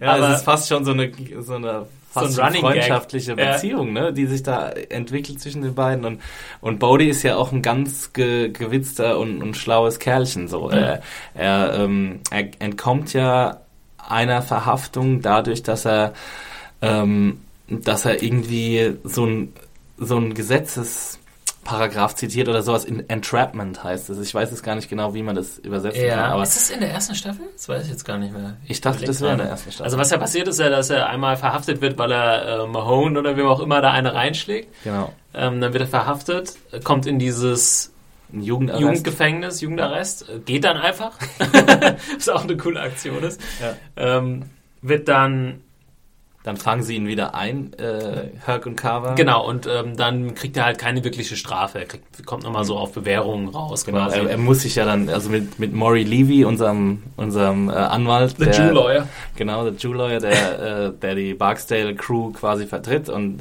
äh, da immer für Ordnung sorgt, also sie immer raushaut am, am im besten Falle. Und mit dem steht er ja dann vor Gericht und hat dann irgendwie auch so einen Anzug an, ne? Ist, äh, Ja. Bodhi und, und macht dann irgendwie einen auf, auf geläuterten Ja. Jugendlichen und so. I'm ready to do good oder sowas. genau. Und dann kommt er halt relativ schnell wieder raus und als sie ihn dann sehen, können sie es irgendwie nicht glauben und verhaft, also wollen ihn nochmal festnehmen und dann zeigt er ihnen das Papier und dann meint er auch noch so, einer könnte mich jetzt wenigstens mal irgendwie ein Stück mitnehmen. Ja, genau. Ja, ist auch eine schöne Szene, als äh, Herc dann, glaube ich, äh, bei seiner Oma irgendwie fallen sie einmal ein und suchen ihn und sich dann noch kurz mit ihr unterhält. Die hatte ich auch so Ja. ein bisschen vergessen. Und dann noch so ein bisschen äh, geschockt dann- auch rauskommt, merkt so, okay, das sind auch nur Menschen und die versuchen irgendwie äh, zu überleben. Ja, und ich, das sind, ja, ich kann nicht einfach nur ständig hier irgendwo reinplatzen. Das macht mich als Polizist äh, natürlich auch nicht beliebter. beliebter. Ja. Ja. Ähm, okay, jetzt hatten wir Herc Carver, Presbeluski, äh, die beiden Humps, die man eigentlich vergessen kann. Ja, Lieutenant Daniels, McNulty haben wir auch schon drüber gesprochen. Äh, wen haben wir noch dabei? Lester Freeman. Lester Freeman, Der, Housecat. ja, der am Anfang gar nichts sagt Ja. und einfach nur seine komischen Modelle. die er für 300 Und- Dollar bei eBay ja, verkauft. ist auch ganz geil. McNulty fragt dann Bank auch so, ob er ihn kennt. Hm. Und er sagt so, ja, ja, lass dich nicht von ihm täuschen. Ähm, mit dem Scheiß macht er mehr Geld, als du Genau. verdienst im Monat. Und Lester ist halt auch jemand, der, der dann nach und nach äh, zu, ja, wo, wo sie merken, okay, der hat wirklich was drauf. Ja. Und wenn er denkt, er muss was machen, dann macht er das auch. Und, Und der ist halt so irgendwie ein bisschen der ältere McNulty. Ne? Mhm. Der hat sich äh, vor, ich glaube, 13 Mo Jahren And six months. and six months, genau, äh, hat Oder er sich four months, ich weiß gar nicht. äh, er weiß es ganz genau, Ja. ähm, hat er sich auch gegen seine Vorgesetzten eben aufgelehnt und wurde dann in die Pawnshop Unit. Ja. Ja, ne? Also äh, kann man das übersetzen? Äh, das Äh, ähm, Pfand, äh, Pfandleih. Ja. Sache ist das. Also, dass sie irgendwie Sachen, die zum Pfandleiher gebraucht, er erklärt es dann auch einmal so geil. Ja. Und wie gesagt, auch ein sehr, sehr Ach, wichtiges stimmt, Thema genau, in, ja, in The erklärt, Wire. Wie wird Arbeit oder Polizeiarbeit auch dargestellt? Sehr detailliert. Er erklärt dann auch, äh, was in dieser Pawnshop-Unit passiert, dass hier im Prinzip, wenn jemand irgendwas pfändet, das irgendwo in einen Katalog eintragen und falls es dann nachher, äh, falls es mal als geklaut gemeldet wird, dass sie dann was haben, irgendwie so in der Richtung. Also völlig, Ja, auf jeden Fall so der völlige Bürojob. ja. Und äh, letztendlich ist er aber halt, was, was dann diese Arbeit am, am Wire angeht, natürlich einer der wichtigsten Männer, der auf versucht, diese, das ganze System zu erkunden. Wir haben ja dann auch das große äh, Brett quasi, das ähm, Ja, genau. wie, wie Wo die? Connections irgendwie zusammenkommen. Genau, auch ein wichtiges Bild, was immer wieder vorkommen wird in der Serie.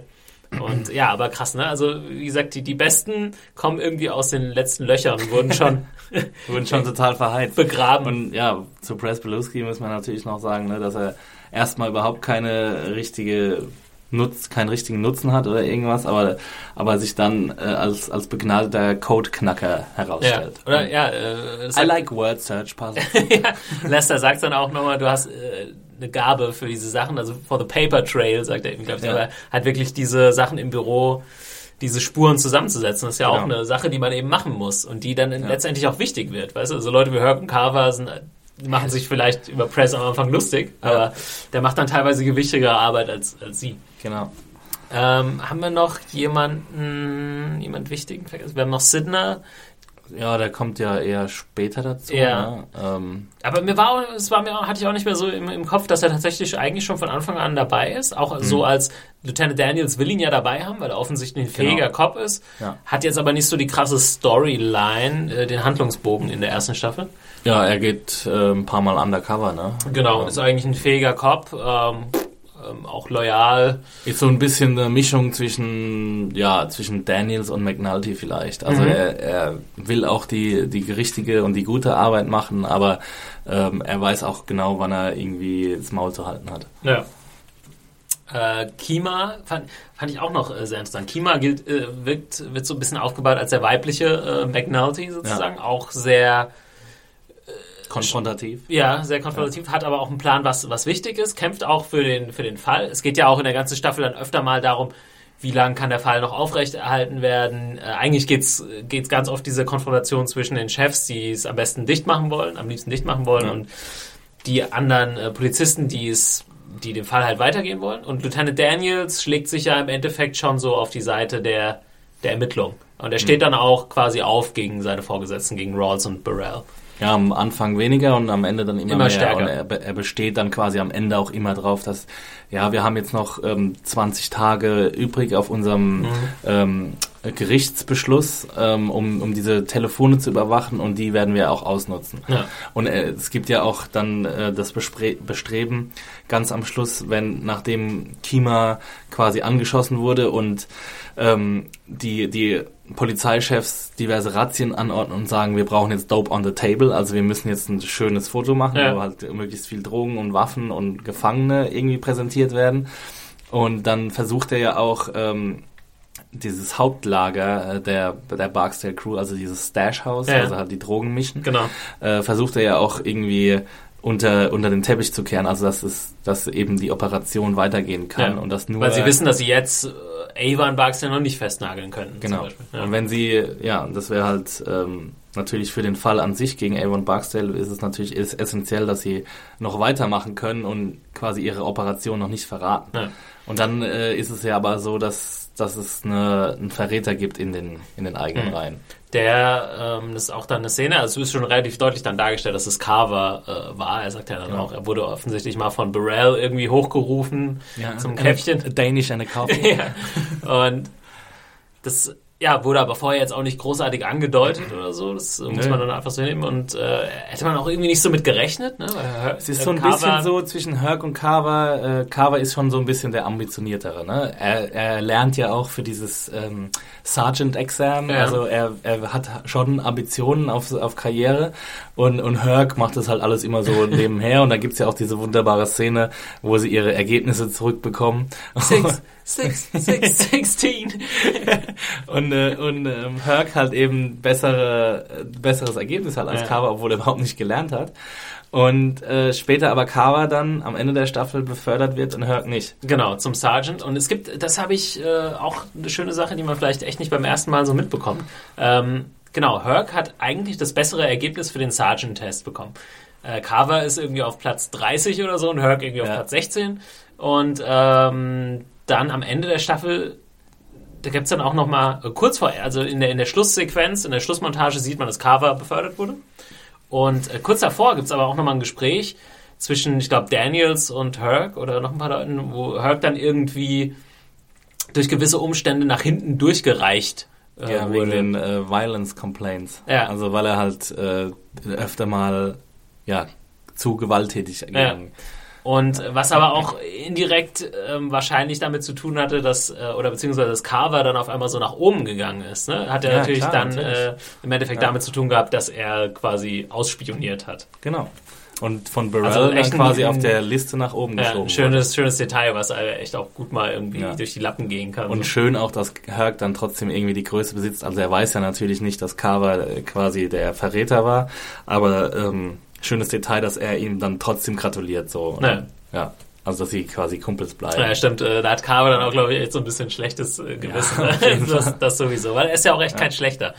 Ähm, Ja, und Daniels ähm, deckt das ja auch auf und konfrontiert Carver ja auch direkt damit, dass er, ähm, dass er weiß, dass, dass er Burrells Informant war. ja, Und, äh, und lässt ihn dann aber quasi ähm, ja, vom, äh, vom Haken. Er, er gibt ihm dann noch so eine kleine Ansprache, dass wenn er quasi in Verantwortung ist für andere Männer, dass sie dann zu ihm schauen. Dass er, wenn er Sergeant ist, hat, hat er dann 30 Leute oder ich weiß nicht mehr genau, ja. so 20, 30 Leute unter sich und die alle ähm, nach seinem Vorbild quasi handeln. Und wenn er ein schlechtes Vorbild abgibt, dann werden sie auch zu schlechten Cops. Hm. Und das äh, kommt, glaube ich, mehr an und bei Carver als irgendwie was anderes. Ja.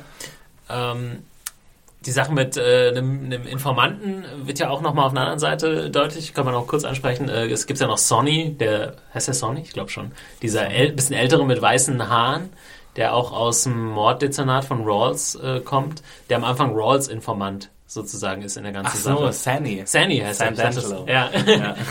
der ist ja, macht aber eigentlich im Endeffekt dann auch seinen Job und legt, äh, das ist ja McNulty dann auch offen, dass er eigentlich so ein bisschen rumspioniert hat und ja. Kriegt dann aber auch krass die Rechnung dafür, muss man auch mal drauf achten. In der Schlusssequenz ist er wieder. Ist ähm, er auf der Straße und äh, läuft ja. quasi Patrol. Ja, äh, genau. Auch richtig bitter. Also jeder, der sich irgendwie gegen die Obrigkeit aufgelehnt hat, kommt nicht sonderlich gut weg. Äh, ja, er wird halt von Rawls, also von dem ähm, Chef der, der Mordkommission, ähm, wird er eben dazu ge, ge, gezwungen, ähm, McNulty zu überwachen und ihm quasi zu berichten, was, was McNulty macht. Und dann sagt Rawls er auch, hasst McNulty. Ja, ja, und dann sagt er auch Sant'Angelo irgendwann zu Rawls, äh, the guy's an asshole, but he does nothing but work. Ja. So, also da merkt man auch wieder, dass, dass McNulty eigentlich echt ein ziemlich aufrechter Typ ist. So. Und, und Rawls zwingt ihn eben, entweder du spionierst jetzt hier für mich oder du löst eins deiner vielen ungelösten Fälle. Ja. So. Und ich glaube, im Endeffekt löst dann McNulty irgendwie einen Fall für ihn, oder? Genau. So indirekt. Und ah, das ist die Sache mit, mit Bank und äh, McNulty, als sie die großartige Fuck-Sequenz haben, genau. als sie einen alten Mord mehr oder weniger aufdecken. Ja, ähm, das ist aber nicht der Mord. Das nee. war, war was anderes, weil der kommt ja erst am Ach, Ende raus, äh, wenn Weebay ähm, seine, ja. seine großartige, seine Selbstbeschuldigungsansprache äh, ja, ja, hält. Aber er, das ist ja auch so schön mit äh, Sant'Angelo, dass, dass Jay Lansman, äh, der Sergeant quasi von den äh, Mordermittlern. Sehr schöne Figur, äh, ja, dass er, ähm, dass er ihn so schön verarscht und, und sagt, ja, du musst hier zu so einer Wahrsagerin, ja, Madame Larue, und sie äh, wird dir dann äh, sagen, wer der Mörder ist, ja. quasi von der gesuchten äh, Person. Und das macht er ja dann auch. Und dann kommt es ja auch wirklich so, dass McNulty seinen Fall quasi löst. Und das ist dann auch der Grund dafür, ja. dass äh, Stan Ich glaube durch Omas Informationen oder so ja, genau. Ja, Oma ja. hat ja dann auch öfter äh, mehrere Informationen zu ja. verschiedenen Mordfällen. Und, ja. Ähm, ja, genau das Bird ist, glaube ich, war. Ähm, naja, und St. Angelo, deswegen ähm, bedankt sich halt St. Angelo bei McNulty dafür, indem er ähm, ihm sagt, dass, dass Rawls ihn auf, auf McNulty angesetzt ja, hat. Genau. Ja.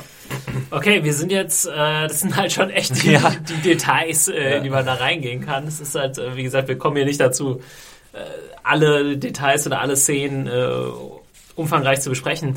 Und wir haben jetzt auch hauptsächlich über die Seit, äh, die Figuren auf äh, Seiten der Polizei gesprochen, noch mhm. gar nicht so, ähm, die ja, und das ist ja auch das Besondere an der Serie, dass es eigentlich keine Polizeiserie in dem Sinne ist, weil normal haben wir die Ermittler und wir ja. verfolgen die nur. Aber hier haben wir eigentlich 50-50 auch äh, die, die Gangster Street. und die, die Street. Ja.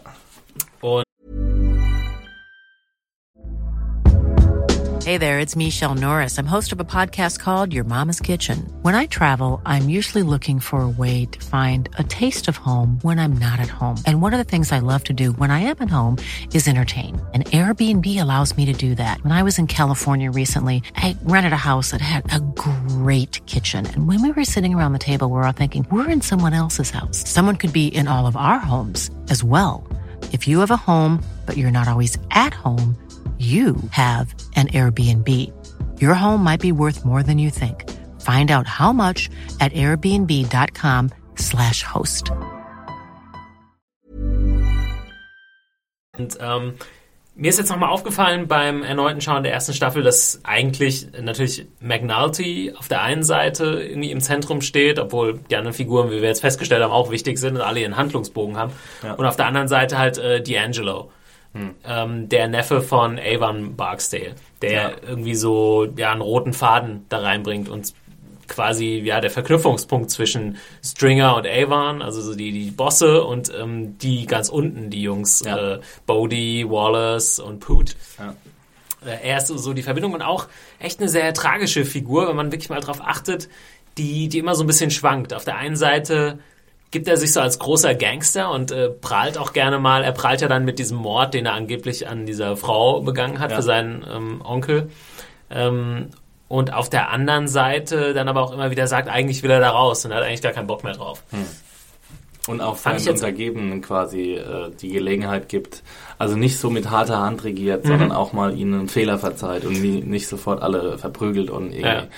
Äh, ja, genau, er sagt ja auch irgendwie den schönen Satz, äh, alles andere auf der Welt wird ohne Morden äh, verkauft, warum können nicht Drogen einfach ohne Morden Ja, verkauft? obwohl das ja was ist, was er äh, von den äh, von Bank und und McNulty übernimmt. Ne? Die sagen ihm das ja vorher, Ja. als sie die äh, dieses Pseudo-Gespräch oder diese Pseudo-Verhör-Sache mit ihm haben, als sie ihm zwingen oder was zwingen vorschlagen, den Brief zu schreiben, Ja. wo sie auch ihn so ein bisschen aufs Kreuz legen und dann Ja. dieses Foto unterschieben von Banks Kindern und sagen, ja, das sind die toten kind, äh, die die Kinder vom toten Gant und so Ja, und ihm ein schlechtes Gewissen machen, wo man aber halt merkt, ähm, D'Angelo ist halt nicht der abgeklärteste. genau. Ähm, Also wenn man mal ihn vergleicht, äh, seine Reaktion darauf mit der Reaktion von Bird zum Beispiel später, also der Mör laut, laut Oma, der Mörder von William Gant, ähm, der halt komplett renitent ist und komplett beratungsresistent und überhaupt äh, sich gar nichts sagen lässt und die Cops einfach nur wüst beschimpft. ja, Äh, die ja. sich ja dann dafür, und das ist auch äh, krass, es gibt ähm, kein Schwarz und Weiß, ne? Äh, Mhm. Du hast einmal Daniels und Ro äh, nee, Jay Lansman, die dann Bird, glaube ich, verprügeln. Genau. Und Kima, Ähm, ja. Kima und Kima äh, verprügelt ja auch ganz schön heftig bei dieser Razzia dann Bodhi, als er dem Mit so einer Sack Taschenlampe oder sowas, mit so einer ja. Mac-Light, Also es ist echt nicht so, dass man, man ist dann auch so, ah krass, äh, also es gibt nie halt diese gut-guten Charaktere, Ja. ne? Das sind auch Leute, die sich dann nicht zu schade sind, da irgendwelche Kids zu verprügeln. Ne? Ja, und wenn du dann mal einmal in den Fängen bist und irgendwie dir was, ein falsches Wort erlaubst, dann kannst du aber auch damit rechnen, dass du mal ordentlich auf die Fresse bekommst. Aber auch, ich meine, auch wenn du quasi zum Beispiel Bubbles wird ja am Schluss auch mal verprügelt ähm, von diesem größeren Detective Hollis, heißt Ja. er, glaube ich. Ähm, weil er für einen Verdächtigen in dem Mord, also in dem Mordversuch an, an Kima gilt. Ja. Und dann ist er angekettet quasi an den Tisch und wird halt trotzdem Ja. übelst verprügelt. sehr, sehr äh, bitter. Ja. Ähm, genau, Bubbles gehört dann nochmal zu so einer dritten ähm, ja, Gruppe Ebene. von äh, Figuren. Also wir haben quasi die Polizei, dann haben wir die, die Gangster, die auch äh, mit dem Drogenhandel und so zu tun haben und dann die Jungs, äh, so Oma und Bubbles, die ein bisschen auf ihre eigene Faust ihr eigenes Spiel spielen oder auch Teil des Spiels sind. Ähm, aber wir bleiben noch mal kurz bei, bei D'Angelo.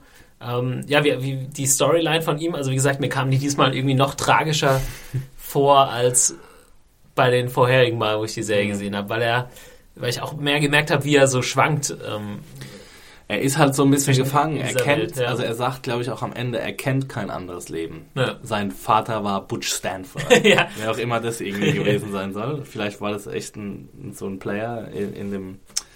Ähm, sein Großvater war, glaube ich, Butch Stanford. Mhm. Aber naja, gut, ist ja nicht wichtig. Aber er, er ist halt gefangen in diesem Leben und äh, er kennt nichts anderes und er würde vielleicht gern raus wollen, aber wohin soll er gehen? Und er wird halt ja auch am Schluss wird er auch quasi wird sein schlechtes Ge- Gewissen angerufen von seiner Mutter Brianna, die ihn äh, nachdem er verhaftet wurde quasi dazu überredet, ähm, 20 Jahre ins Gefängnis zu gehen ja. äh, für die Familie. Genau, also im Prinzip ähm, hat D'Angelo die Chance, eigentlich so als Kronzeuge so ein bisschen aus der Sache rauszukommen, vielleicht sogar äh, frei zu kommen oder irgendwie ins Zeugenschutzprogramm zu kommen und entschließt sich eigentlich auch dazu, vor allem deshalb, weil äh, Wallace umgebracht wird. Und was Where's Wallace? eine sehr, sehr bittere Sequenz zwischen ihm und, Ja. und, und Stringer, wo ich auch, oh, wo, wo Stringer Bell dann irgendwann so meint, shut your mouth, Ja. D'Angelo. Das ist Ja. also richtig bitter. Ähm, Ich glaube, das war für mich wirklich der emotionale Tiefpunkt äh, der ersten Staffel, wenn Wallace halt wirklich von seinen besten Freunden. Ja, also genau, wir können jetzt gerade mal so in diese Richtung gehen. Also es ist halt interessant, dass D'Angelo, äh, wie du gesagt hast, so ein bisschen als Lehrerfigur äh, gilt. Und da haben wir halt echt zwei schöne Szenen, wo ich auch gedacht habe, wenn man, wenn man The Wire jetzt öfter geguckt hat, denkt man irgendwie so, ah, die sind halt, die, es gibt diese äh, McDonalds-Szene und dann diese Schachszene, die sind schon sehr ein bisschen ja. konstruiert irgendwie, aber die sind halt auch sehr geile Analogien irgendwie. Ähm, da gibt's einmal die Szene, ich glaube, wo sie, wo sie Chicken Wings Mr. Nugget. Chicken Nuggets essen von McDonalds. Ja. Ähm, was wir ja auch schon in unserem allgemeinen Wire-Podcast gesagt haben, äh, David Simon geht ja ganz klar auch irgendwie eine äh, so eine Kapitalismuskritik äh, geht ja. ja auch einher in der Serie und äh, da geht es darum, ja, Wallace und, und Poole sagen, ja, der Typ, der die Nuggets erfunden hat, der ist bestimmt mega reich und ja. D'Angelo sagt, ja, warum soll der reich sein? Ja, ja. Der hat wahrscheinlich nur jemand anderen reich gemacht, nämlich genau. den Besitzer von McDonalds. Irgendwie. Und er sitzt immer noch im Keller und denkt sich einen Weg aus, wie er die Soße besser, ja. einen besseren Geschmack in die Soße. Genau, das ist halt natürlich eine geile Parallele, weil D'Angelo schon so versteht, wie es alles funktioniert. Er weiß auch, dass jemand wie Wallace oder so halt nie reich werden wird, nur weil er da die Drogen äh, für irgendeinen großen Kingpin verkauft. Mhm. Ähm, und dass vielleicht nur ganz wenige Leute irgendwie die Chance haben überhaupt dazu. Und das kommt dann in diesem Schachgespräch, was halt sehr großartig ist, wo ihn wo D'Angelo, äh, Wallace und Bodie erklärt, wie man Schach spielt. Und da gibt es dann natürlich Analogien zu den verschiedenen Elementen des Drogenkrieges oder genau. des Drogen. Also der König ist quasi A1 und Stringer ist die Dame, der ja. halt immer für, dafür sorgt, dass alles äh, dass es alles glatt läuft und, und sie sind halt irgendwie nur die kleinen Bauern. Ja.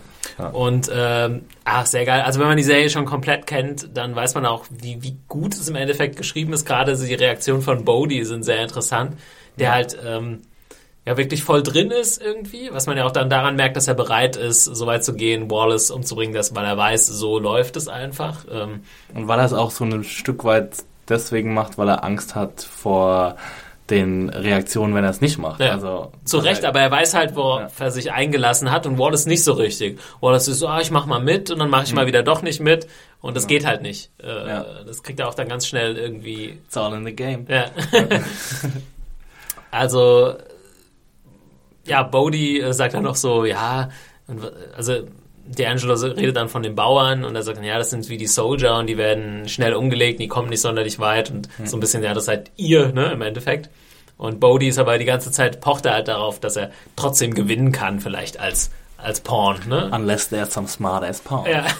Wenn man auf die andere Seite kommt, äh, es gibt ja auch die Möglichkeit, dann mächtiger zu werden, sozusagen. Ja, ne? und, äh, ja ich meine, Stringer und A1 haben bestimmt auch mal mhm. ziemlich weit unten angefangen, ne? Ja. ja. Ähm, okay, jetzt haben wir diese, diese kleine äh, ja, Combo auch so ein bisschen abgearbeitet. Wie gesagt, äh, die eine der härtesten Szenen, wenn wir, vielleicht können wir nachher nochmal über unsere Lieblingsszene oder wichtigsten Szenen sprechen, aber ja. die Szene ist ja schon sehr zentral und ich glaube, da hätte ich auch niemals mit gerechnet, als ich das zum ersten Mal gesehen habe, dass dann Bodie und Poot äh, Wallace eben umbringen. Das ist halt schon wirklich eiskalt. Irgendwie. Oh, und vor allem, wie bitter es ist, dass er, dass es überhaupt die Möglichkeit gibt, dass sie ihn umbringen, weil es ist ja einfach nur möglich, weil die Polizei keine äh, kein Budget hat, um Zeugen ähm, quasi zu schützen, also ja. äh, um Zeugen eine sichere Unterkunft zu gewährleisten.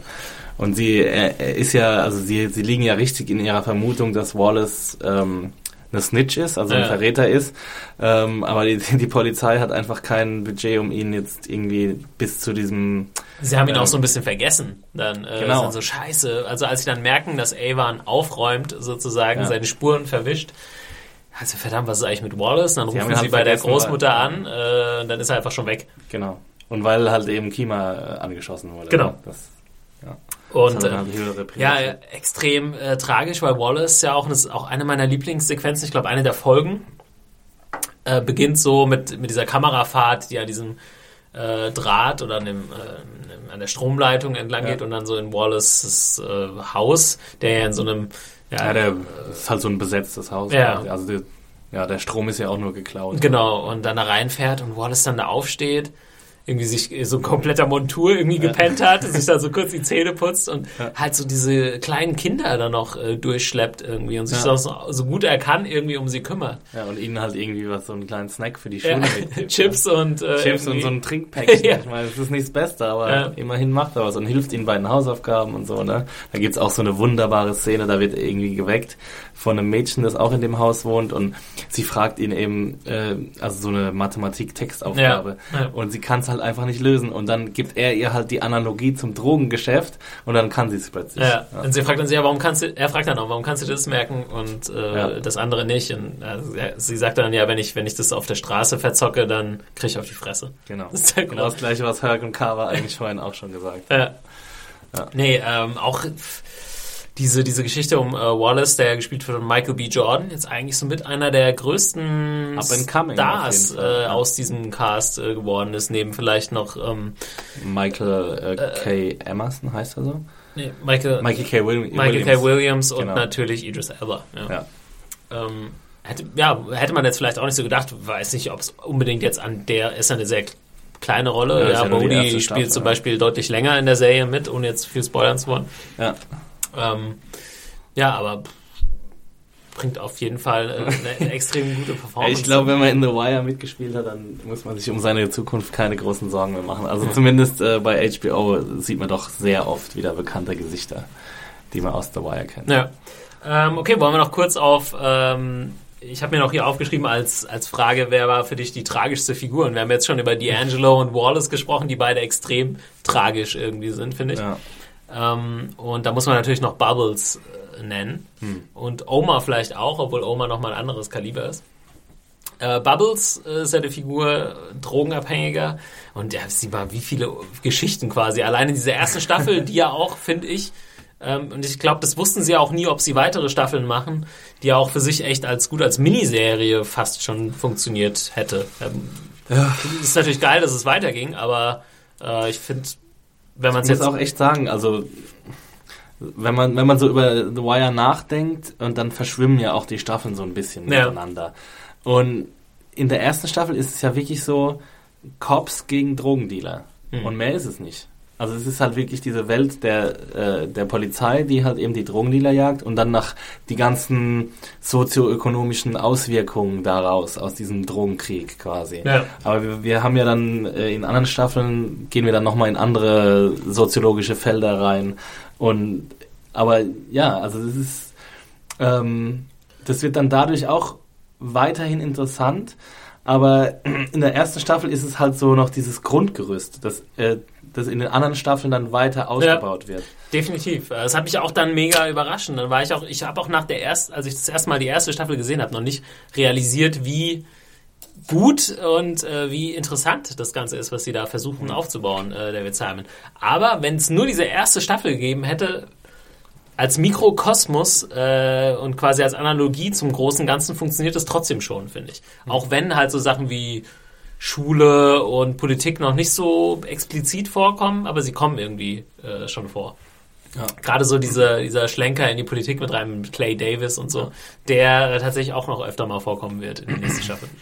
ähm, ja, Bubbles, ähm, auch eine, eine, eine, eine Figur und eine Storyline, die mich wieder extrem äh, berührt hat, auf jeden Fall. Ähm, er ist ja, Drogenabhängiger, der auf der Straße lebt. Und sie sehen es ja, und das ist ja auch, auch ein Thema, äh, immer als Teil des Spiels. Und sie sehen sich ja auch als einen bestimm- bestimmten Teil des Spiels, der versucht irgendwie jeden Tag an seine Drogen zu kommen. Und irgendwelche äh, Tricks sind erlaubt oder beziehungsweise nicht erlaubt, wenn man halt äh, wenn es schief läuft, kriegt man halt auf die Fresse, aber damit muss man rechnen. Das ist halt auch super hart, als sein Kumpel da richtig hart verprügelt wird, Johnny, Johnny Boy. Ja. Und Aber das ist ja auch was, Dann was, er was selbst, Johnny Boy, er selbst akzeptiert es ja mehr als Bubbles. Genau, und sozusagen. Bubbles, das führt ja auch dazu, dass Bubbles überhaupt erst wieder richtig mit Kima zusammenarbeitet. Also Bubbles ist, war sowieso schon vorher ein Confidential Informant ähm, von Kima, also ein vertraulicher Informant. Ja. Äh, CI sagen sie ja CI, immer. Also falls genau. ihr das gehört habt und nicht wusstet, was das bedeutet, äh, Confidential Informant, wusste ich auch nicht. Das, also ich habe mir schon immer gedacht, was, was CI äh, ja, bedeutet. das ist ja halt auch ein Informant. Also bei The Wire, ne? Sie sagen halt einfach CI. Sie Ja. sagen nicht, that's my confidential informant, in Ja. Klammern CI, sondern sie sagen einfach, that's my CI. So, Ja. Und dann kannst du mal selbst überlegen, um was es geht. Ja. Ähm, bei, bei, bei Generation Kill vielleicht noch eine Stufe krasser als ja. bei The Wire. Ja. Ähm, aber ja, ähm, um bei The Wire zu bleiben, ähm, genau, diese, diese Aktion veranlasst Bob, Babs dann dazu, ähm, sich wieder bei Kima zu melden und es läuft dann auch ganz gut. Also er äh, ich weiß gar nicht, ob es in der Staffel ist, wo er sich dann irgendwie auch so ein, so ein Zahlungsmodell mit ihr ausmacht, irgendwie so mhm. Informationen über die Drogendealer sind 5 Dollar wert. Nee, ich glaube, okay, das, das kommt, erst später. kommt erst später, ja. Ähm. Aber er macht den großartigen Hat-Trick. Genau. Also er hilft halt grob gesagt einfach den Leuten, ähm, und, und er will ja auch irgendwie während der Staffel lernt er auch ja dann diesen Waylon kennen. Mhm. Ähm, ähm, an Steve Earle heißt der Schauspieler, der auch Musik macht. Äh, auch bei Tremé dann. Auch bei Tremé eine ja. Hauptrolle hatte. Ähm, und der inspiriert ihn so ein bisschen, äh, um, um, um, zu versuchen, auf den richtigen Pfad wieder zu kommen, also ja. clean zu werden. Ja. Und äh, ja, das schafft er dann eine Zeit lang auch. Er kommt dann irgendwie bei seiner Schwester unter, die ihn äh, eigentlich gar nicht in ihrem Haus haben will, weil er schon so oft irgendwie Scheiße gebaut hat und, und Zeug aus ihrer, ihrem Haus zum Pfandleiher geschleppt hat, äh, dass sie ihm nicht mehr vertraut, aber lässt ihn dann irgendwie im Keller wohnen und so weiter.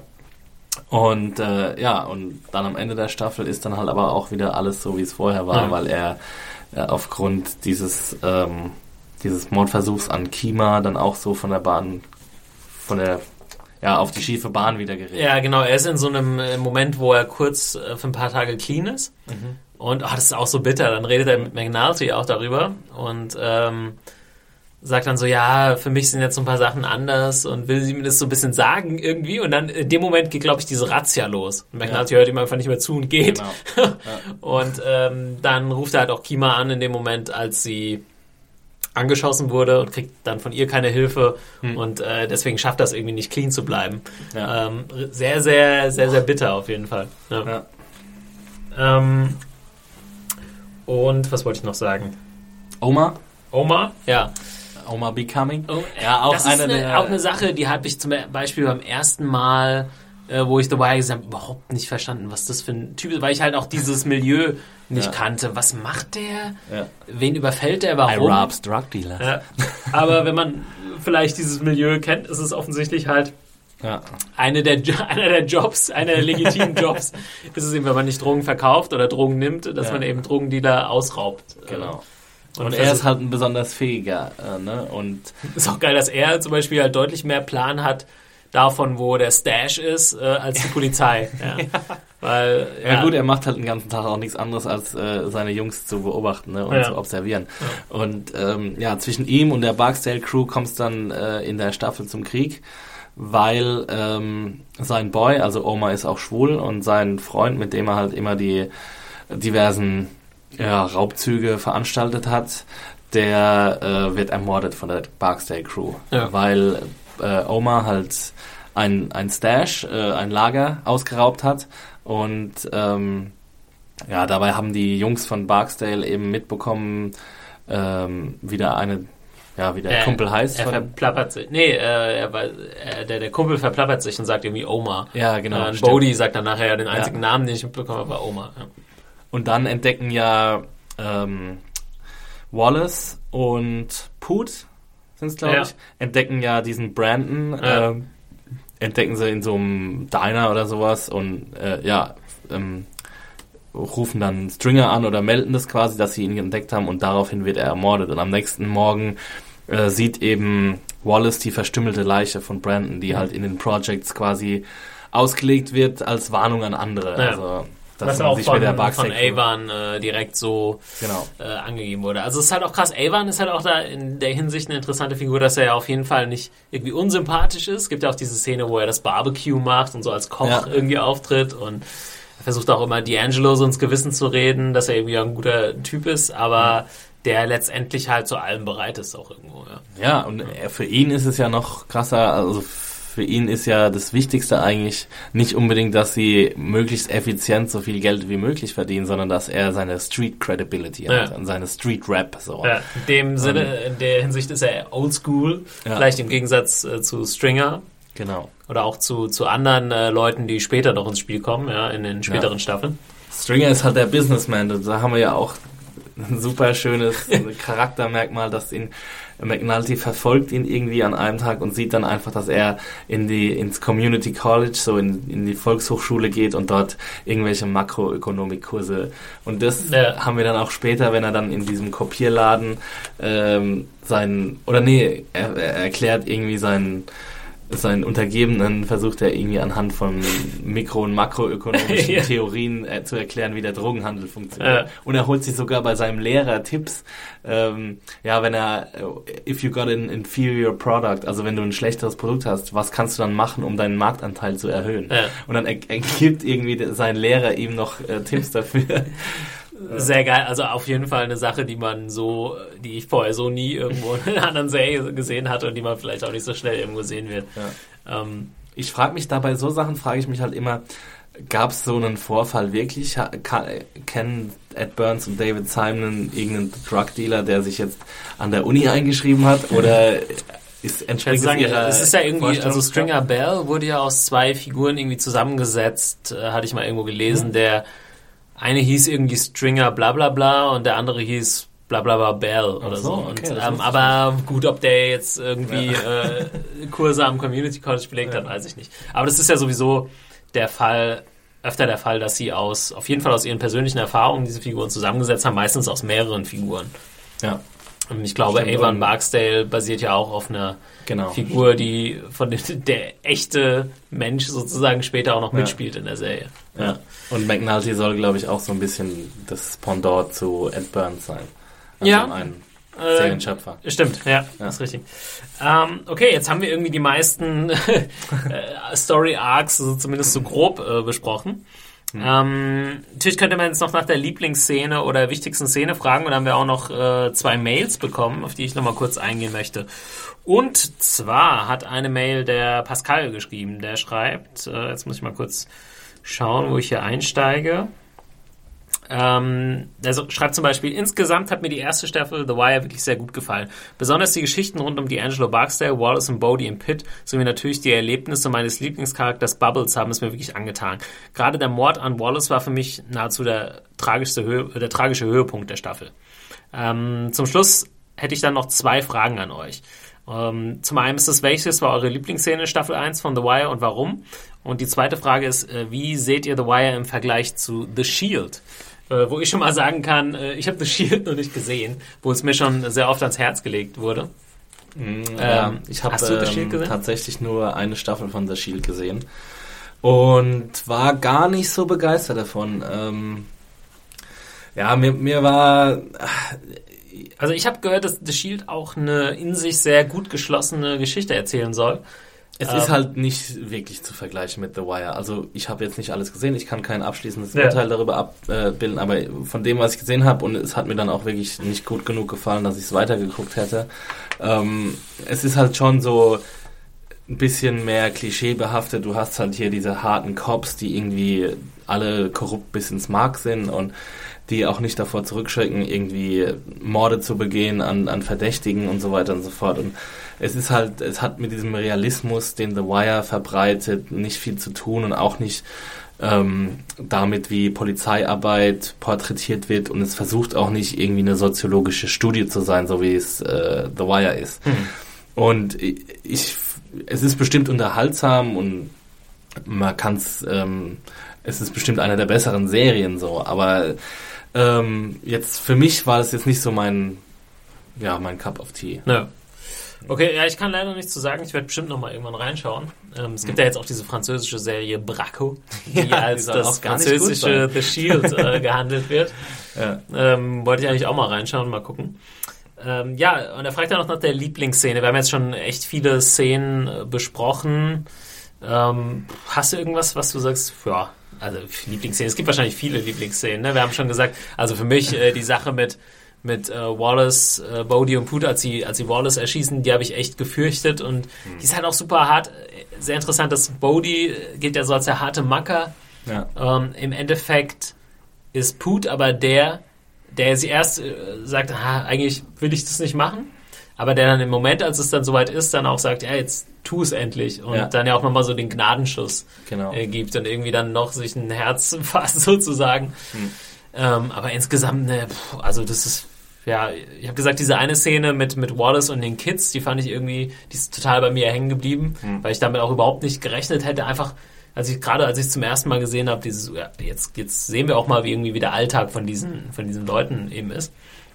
Ja, also wahrscheinlich sind das die beiden, jetzt mal abgesehen von diesen, von diesen klassischen Szenen mit der Schacherklärung vielleicht, die noch so ein bisschen literarischer irgendwie sind ja. und so ein bisschen mehr noch auf das, ja, mehr Bilder irgendwie projizieren quasi. Ja. Hast du noch irgendwas? Äh, äh, es gibt noch die Szene, ähm, in der Brianna äh, oder Brianna, ähm, die Mutter von, von ja. äh, D'Angelo, ihn quasi überredet. Und das haben sie, haben sie inszenatorisch sehr schön umgesetzt, ähm, weil sie eben zeigen, wie die beiden in dieser Besuchszelle sitzen und ähm, sie zeigen diesen eigentlichen Überredungsprozess oder den eigentlichen Moment, wo in dem sich ähm, D'Angelo überreden lässt, zeigen sie halt komplett wortlos und sind nicht direkt mit der Kamera Stimmt, ja. in der Zelle, sondern filmen von außen durchs Glas. Und du siehst einfach nur, wie ähm, ich glaube, sie steht hinter ihm. Ne? Sie steht hinter ihm ja. und nimmt ihm irgendwie so eine Hand auf die Schulter und und D'Angelo legt seinen Kopf irgendwie auf ihre Hand oder sie ja. umarmen sich auch kurz oder so irgendwas und du weißt halt einfach, okay, der Typ ist jetzt gefickt, also er muss jetzt 20 Jahre in den Knast und nur damit eben seine Familie nichts zu befürchten hat vor ihm. Mhm. Und dann gibt es natürlich noch die Szene mit Weebay. Ähm, das sind auch Sachen, äh, jetzt wieder Figuren, ne, über die wir ja. kaum gesprochen haben. Bird, Weebay, Stinkum. Äh, Stinkum, ja. wo man auch am Anfang bestimmt, wenn man, wenn ihr jetzt, liebe Hörer, das zum ersten Mal gesehen habt, die kaum auseinanderhalten können. Ja. Aber tatsächlich bleibt entweder dran, dann habt ihr sie irgendwie, weil viele Figuren auch noch vorkommen werden, könnt ihr sie vielleicht besser einordnen. Ähm, oder wenn ihr es nochmal schaut, einfach, dann wisst ihr irgendwie, wie ihr die einzuordnen habt, wenn ihr, wenn ihr, wenn ihr die Strukturen irgendwie besser kennt, ne, der ganzen Organisation. Und äh, Weebay und Stinkham und so und Bird, das sind irgendwie, sind eben Muscle, ne? also genau. die, die, Soldier sozusagen, die halt ja. die Drecksarbeit, nicht, nicht das Drogendealen machen, sondern für, für die Gewalt, also für die Morde genau. verantwortlich sind. Ne? Und Weebay ist, wird eben am Schluss gefasst und überführt. Und er wird dann quasi, weil er sowieso ganz viele Morde äh, auf sich nimmt oder weil, weil, er, weil er wegen mehreren Morden verurteilt werden wird, nimmt er auch noch andere Morde auf sich und dann ist es halt so erschreckend zu sehen, wie er eben in dieser Verhörzelle sitzt und, und irgendwie sagt, ja, wenn ihr mir noch einen Cheeseburger und, und Pommes und irgendwie noch eine, eine Cola bringt, dann, dann nehme ich auch noch den und den und den und den Mord auf mich so. Und ähm, das ist definitiv einer, einer der besseren Szenen. Dann gibt's auch noch eine erschreckende Szene, wo, wo irgendwie eine Party gefeiert wird und, und bei dieser Party geht eben, also wird so eine Stripperin, die da eingeladen wurde, wird eben, stirbt halt einfach an einer Überdosis und keiner kümmert sich darum, keiner ist wirklich äh, interessiert daran, dass, dass die jetzt einfach gestorben ist. Ach ja. Und, das ist ja äh, auch ein äh, Punkt, den äh, D'Angelo so über äh, ja, einen Schritt zu weit geht. Ähm, ja. Ist ja auch eine Sache, an der er so ein bisschen zerbricht, ähm, mhm. dass sie die dann einfach so entsorgt haben und auch ein Grund, warum äh, Lester diese andere Stripperin aus Orlandos Club äh, quasi überzeugen kann, genau. für sie zu arbeiten. Ja. Und dann gibt's noch, ach, jetzt fallen sie mir einer nach dem anderen ein, aber ich muss es jetzt sagen. Also es gibt dann noch diese super Szene als äh, Sant'Angelo, also hier unser ein bisschen der, der Deppen Detective, der dann auch irgendwann für dieses, ähm, für die ähm, Sondereinheit eingespannt wird, auf dem Dach ist und sich dann erleichtern muss.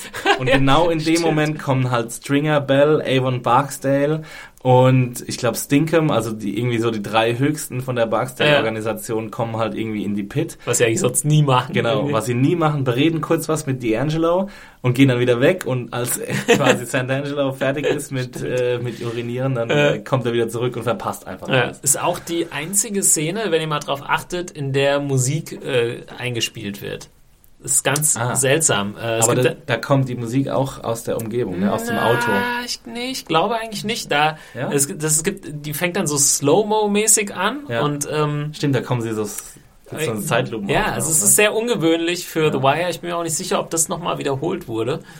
Ähm, ja, genau, es ist halt in, der, in Zeitlupe und du siehst Avon, wie er sich so umguckt und du siehst so ein paar Shots aus der Pit und wie das alles so läuft und er hat so einen Blick drauf und ja. es kommt dann so eine Locke, so ein Hip-Hop-Beat irgendwie. Ja. und genau, wenn ihr sonst drauf achtet, wahrscheinlich habt ihr es schon mitbekommen, wir haben das auch eher im allgemeinen Wire-Podcast besprochen, dass das ein Stilmittel ist, dass eigentlich keine Musik eingesetzt wird, äh, sondern nur Musik, die irgendwie in der Umgebung äh, mhm. gespielt wird, ähm, dann im Endeffekt vorkommt. Ja. Äh, irgendwas wollte ich eben noch sagen. Äh, genau, weil, weil ich noch an, an Wallace und diese ganzen, diese Vacants und wie Baltimore überhaupt aussieht, das wird ja alles on, Loca on Location gedreht und so. Mhm. Und äh, was mein Tipp mal ist, äh, das habe ich nach dem Rewatch jetzt nochmal gemacht, geht mal auf Google Maps und äh, man kriegt ja oft so Straßennamen mit in äh, The Wire. Also Fayette. Ja, Fayette Street und Fremont. Fremont und etc. Guckt euch wirklich mal bei Google Maps äh, diese Straßen an und ihr werdet äh, sehen, dass es halt nicht übertrieben ist, wie es da aussieht. Äh, hast du es mal gemacht, zu Nee, ich nicht Mach gemacht, es, ja, es ist echt, irgendwie weiß ich nicht genau, wie ich es machen will. ähm, kann, man kann sich ja da bei Google Street View so reinsetzen lassen Ja. und äh, dann quasi da so durchlaufen und ja, es sieht halt original genauso aus, diese Häuser, die irgendwie mit äh, Holzfronten zugenagelt sind und ist sehr bitter. Und wenn man sich die Karte von Baltimore anguckt, das ist halt wirklich das Zentrum. Das ist ja auch was, was man in Europa nicht so kennt, dass das Zentrum von der Stadt irgendwie, das Zentrum von der Stadt ist ja meistens teuer und ein Ja. bisschen so prestigemäßig äh, aufgebaut. Und das ist irgendwie das Gegenteil, so in so Städten wie Detroit oder Baltimore, dass das Zentrum irgendwie Ja. verloren ist für normales Leben, so ein bisschen. Ja, da gibt's ja auch dieses schöne, das ist auch einmal ein Eingangszitat von, von irgendeiner Folge, dass auf diesen Holzverschlägen steht immer drauf, if, an, if animal Animal trapped, trapped. call und dann eine Nummer. Und das genau das ähm, sagt ja auch Put, nachdem er und äh, Bodie Wallace ermordet haben, sagt er seiner Freundin irgendwie, sie soll bei, bei der Polizei anrufen und sagen, dass da ein totes Tier drin Ja. liegt. Ja, und dann wird eben Wallace gefunden. Sehr bitter. Ähm, ich habe noch eine zum Thema, noch eine Mail zum Thema Lieblingsszenen. Und zwar kommt die von Stefan. Stefan M. Punkt, sage ich mal. Ich äh, werde jetzt den Nachnamen hier nicht komplett äh, ausbuchstabieren. Er so bei The Wire. Das machen, nicht machen. Anonymität, Anonymität muss gewahrt werden. ähm, er schreibt noch, mir sind bis jetzt besonders zwei Szenen im Gedächtnis geblieben. Zum einen die oft zitierte Schacherklärung, die haben wir schon angesprochen, äh, auf die ihr sicher auch eingehen wolltet. Aber zum anderen auch die Tatortszene aus der vierten Folge, in der über zwei Minuten hinweg ausschließlich Fuck oder Motherfuck gesagt wird. Ähm, er schreibt noch, ich hoffe, dass ich bis Ende Februar schaffe, alle Folgen der ersten Staffel zu gucken und freue mich dann auf euren Podcast. Äh, ja, die Szene haben wir schon mal kurz äh, angesprochen. Die ist natürlich ziemlich genial irgendwo. Und äh, ja, wir haben schon mal auf die, ja, auf die Thematik ja, Natural Police und vielleicht Unnatural Police oder irgendwelche karrieregeilen Leute gesprochen. Ja. Und ich glaube, das halt soll halt so zeigen, also Bank und McNulty sind halt wirklich äh, Ermittler aus tiefstem Herzen Ja. sozusagen und die können Vollblutermittler, Ja, ja. Vollblutermittler, die, die können sich auch mit äh, diesen wenigen Worten oder diesem einen Wort irgendwie äh, Verstehen sich blind. Ja. Äh, ja, ist eine, ist eine super Szene. Ich meine, viele, man, man liest auch immer wieder, dass das so die Szene ist, oder die vierte Episode, in der die Szene vorkommt, die Episode ist, bei denen sich äh, die Geister scheiden. Also, wo die meisten entweder abspringen und sagen, nee, das ist nichts für mich, so, Mhm. wenn sie so eine Szene sehen, oder sagen, oh, das ist so geil, ich muss unbedingt weitergucken. Ja. Ähm, ja, also was echt beeindruckend ist, und wir haben jetzt schon viel über die Details und wie, wie die Polizeiarbeit abläuft, gibt ja auch eine schöne ähm, Zusammen... Ist nicht so ein richtigen Zusammenschnitt, aber diese Szene, wo Lester Freeman erklärt, was Sidner und Presboluski jetzt alles machen müssen, Ja. um äh, irgendwie diese Papiere zu besorgen. Er geht jetzt zur Stadt und er holt dann die und die, die Papiere. Und dann vergleicht ihr die und die äh, Sachen. Da gibt's auch eine äh, schöne Montage. Genau, da, die und die Nummern und äh, ja, äh, da kommt man immer wieder auf den Satz von Lester, wo er sagt, this is the job. Nicht Ja. irgendwie auf der Straße rumrennen und irgendwie Leuten die Köpfe einschlagen. Da kann man nochmal vielleicht zurückkommen zu, äh, zu Shield. Weil äh, Shield ist halt auf der Straße rumrennen und Köpfe einschlagen. Ja. Und also ist genau das Gegenteil eigentlich äh, zu The Wire. Und äh, diese Szene, die, die Fuckity Fuck-Szene ist ja wirklich auch lustig, aber sie zeigt auch ziemlich detailliert, was, was die Jungs da machen. Ne? Ja. Sie gucken, sie messen irgendwie ab, äh, wie weit könnte die Schatulle der, äh, der Kugel irgendwie weggesprungen sein, von wo wird, wurde geschossen und so weiter. Und ich finde, das ist halt sehr besonders. Also ich meine, sonst finden sie ja auch vergleicht die Kugel, das ne? mal mit, mit CSI etc. dann äh, auch das die, die, das Obduktionshaus sozusagen. Es gibt ja öfter auch eine wiederkehrende Figur. Also wenn ihr die nächsten Staffeln noch schaut, alle Figuren kommen auch wieder, was ja auch logisch ist. Jemand arbeitet ja nicht nur irgendwie sechs Monate in so einem Job, sondern mehrere Jahre. Äh, diese Figur des, des Arztes in diesem Obduktionshaus, der hat so ein bisschen wirre Haare, Ja. auch ein ziemlich cooler Typ. Äh, ja auch voll unglamourös, ne? Und es sieht nicht aus wie im Nachtclub, wenn man da irgendwie in so einem Labor ist, sondern eben halt. Es sind nirgends Computer. Nee. das ist auch geil, ne? dass sie äh, auch noch auf, äh, Auf Schreibmaschinen auf Schreibmaschinen ja. arbeiten. Unglaublich. Also man mag es nicht für möglich halten, Ja. aber ich nehme an, dass es so war. Ja. Ne? Die werden sich das nicht. Äh, Und das ist auch das Tolle, dass, dass eben, wenn sie eine DNA-Probe haben, dass dann auch so auf so Kleinigkeiten geachtet wird. Zum Beispiel, dass, dass Dinge falsch beschriftet werden können und dass dann einfach Blut- oder DNA-Proben komplett für den Arsch sind. Ja. Und du dann gar nichts mehr damit anfangen das kommt, kannst. glaube ich, auch später erst. Das kommt Ähm, irgendwann später, ja. Und, und das ist halt auch, ähm, dass es halt auch begrenzte Manpower, begrenzte Arbeitskraft gibt äh, in diesen Laboren. Also das, und wenn, wenn dann irgendwie ein Vorgesetzter sagt, ja, dieser Bullshit-Fall hat irgendwie Vorrang vor unser, vor eurem wichtigen Mordfall, und dann müssen sie halt einfach mal zwei Wochen warten, bis die Ergebnisse zurückkommen. Und das ist halt einfach, das ist was, was man in keiner anderen Serie sieht. So. Ja. Ähm, okay, wir sind jetzt, äh, jetzt muss ich gerade mal auf die Uhr schauen, so ungefähr bei 90 Minuten. Ich glaube, wir kommen langsam äh, zum Ende. Leute, sorry, wenn wir auch echt, wir haben wahrscheinlich längst nicht alle. Ja, haben wir jetzt, ich glaube, die meisten Figuren haben wir zumindest so grob angesprochen. Ja. Ähm, Rhonda Perlman gibt's noch. ja, krass, ja, kam auch äh, gar nicht vor. Äh, ist auch bitter, auf jeden Fall. Aber ja, wir können vielleicht noch mal kurz sagen, gut, der Fall, ihr habt es ja alle gesehen, endet dann damit, im Endeffekt, dass Avon festgenommen wird, aber Stringer nicht, was im Endeffekt auch ein Grund wieder äh, ja, darauf zurückzuführen ist, dass halt nicht komplett durchermittelt werden konnte. Man hätte Stringer dran Am Schluss, ähm, sie kriegen ja Avon und, und äh, D'Angelo eigentlich nur, weil sie in der, ähm, also in dem Orlandos, in Mhm. diesem Stripclub, äh, wo die beiden ihr Hauptquartier quasi haben, äh, bringen sie so eine Videowanze an. Ja. Also über dieses Nachbarhaus. Und äh, mit Hilfe von dieser Ehema äh, Stripperin, Ja. die dort arbeitet. Und äh, dort, dort kriegen sie dann mit, dass, ähm, dass Avon äh, D'Angelo nach New York schickt, um dort quasi ein Re-Up, also neue, neue Drogen zu besorgen. Und dann kriegen Genau. sie die beiden quasi anhand dieses Beweismaterials. Ja. Und weil Stringer Bell da, in, zu diesem Zeitpunkt nicht im Zimmer war, können sie Ja. gegen ihn nichts machen. Das ist halt krass, diese ganzen anderen äh, Ermittlungsdinge, die sie vorher gemacht haben, gingen ja dann quasi zu Ende Mit der als- mit der großen Razzia. Ja. Äh, Stringer hatten sie dran, als sie Wallace noch hatten. Den verlieren sie dann.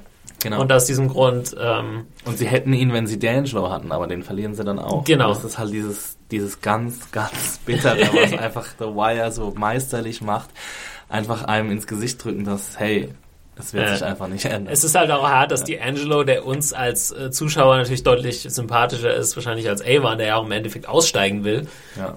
äh, dann die deutlich schwere Last tragen muss als Avon, der, ich weiß gar nicht so sonderlich viel Jahre bekommt, drei, Sieben Jahre. sieben Jahre und Genau. naja gut, wir spoilern jetzt nicht, was passiert. Aber ihr werdet Avon noch wiedersehen in den kommenden Staffeln. äh, Ja, und die sympathischsten Charaktere sind einfach die, die immer die größte Scheiße abkriegen. Genau, also wir können ja noch mal kurz dann am Ende zusammenfassen. Wir haben es am Anfang schon gesagt, ja. Äh, wir haben, ich weiß gar nicht, ob man sieht, was mit Lieutenant Daniels passiert. Ich weiß, das war ich Er die wird zweite. übergangen für die ähm, Beförderung. Die Ja. bekommt nämlich sein Kollege, der seinen Kopf quasi unten gehalten Ja. hat und immer nach Vorschrift gearbeitet Ja. hat. Und äh, McNulty ist ja auch super schön. Am, in der allerersten Episode wird er gefragt, wo er am allerwenigsten hin will. Und dann sagt er ja, The Boat Marine Unit. ja. Und ja, da kommt Genau, er das, natürlich hin. genau das passiert. Ähm, Lester ähm, schafft es in die Mordkommission Genau. sozusagen.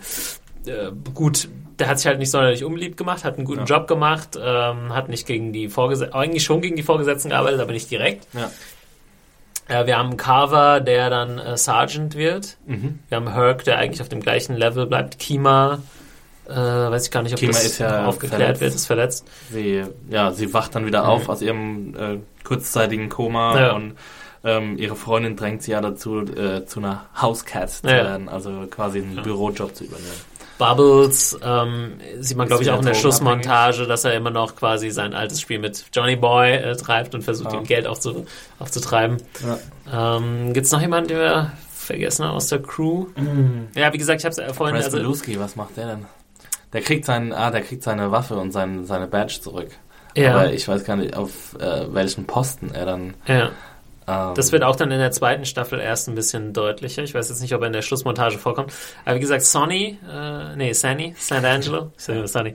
äh, wie gesagt, das ist wirklich was, was er echt ein bisschen subtiler dann läuft, dass er ja. dann echt auf der Straße ist, äh, ja. diesen Footpost hat. Aber er kommt ja eigentlich Bitter. gar nicht so unglücklich rüber. Nee, ne? nee ich glaube, das kann ich mal spoilern. Ich glaube, in der zweiten Staffel sieht man ja auch irgendwann nochmal und sagt, ey, das ist super geil. Das Beste, was mir passiert ist. Äh, ich habe keinen Stress mehr und so. Alles locker. Ja.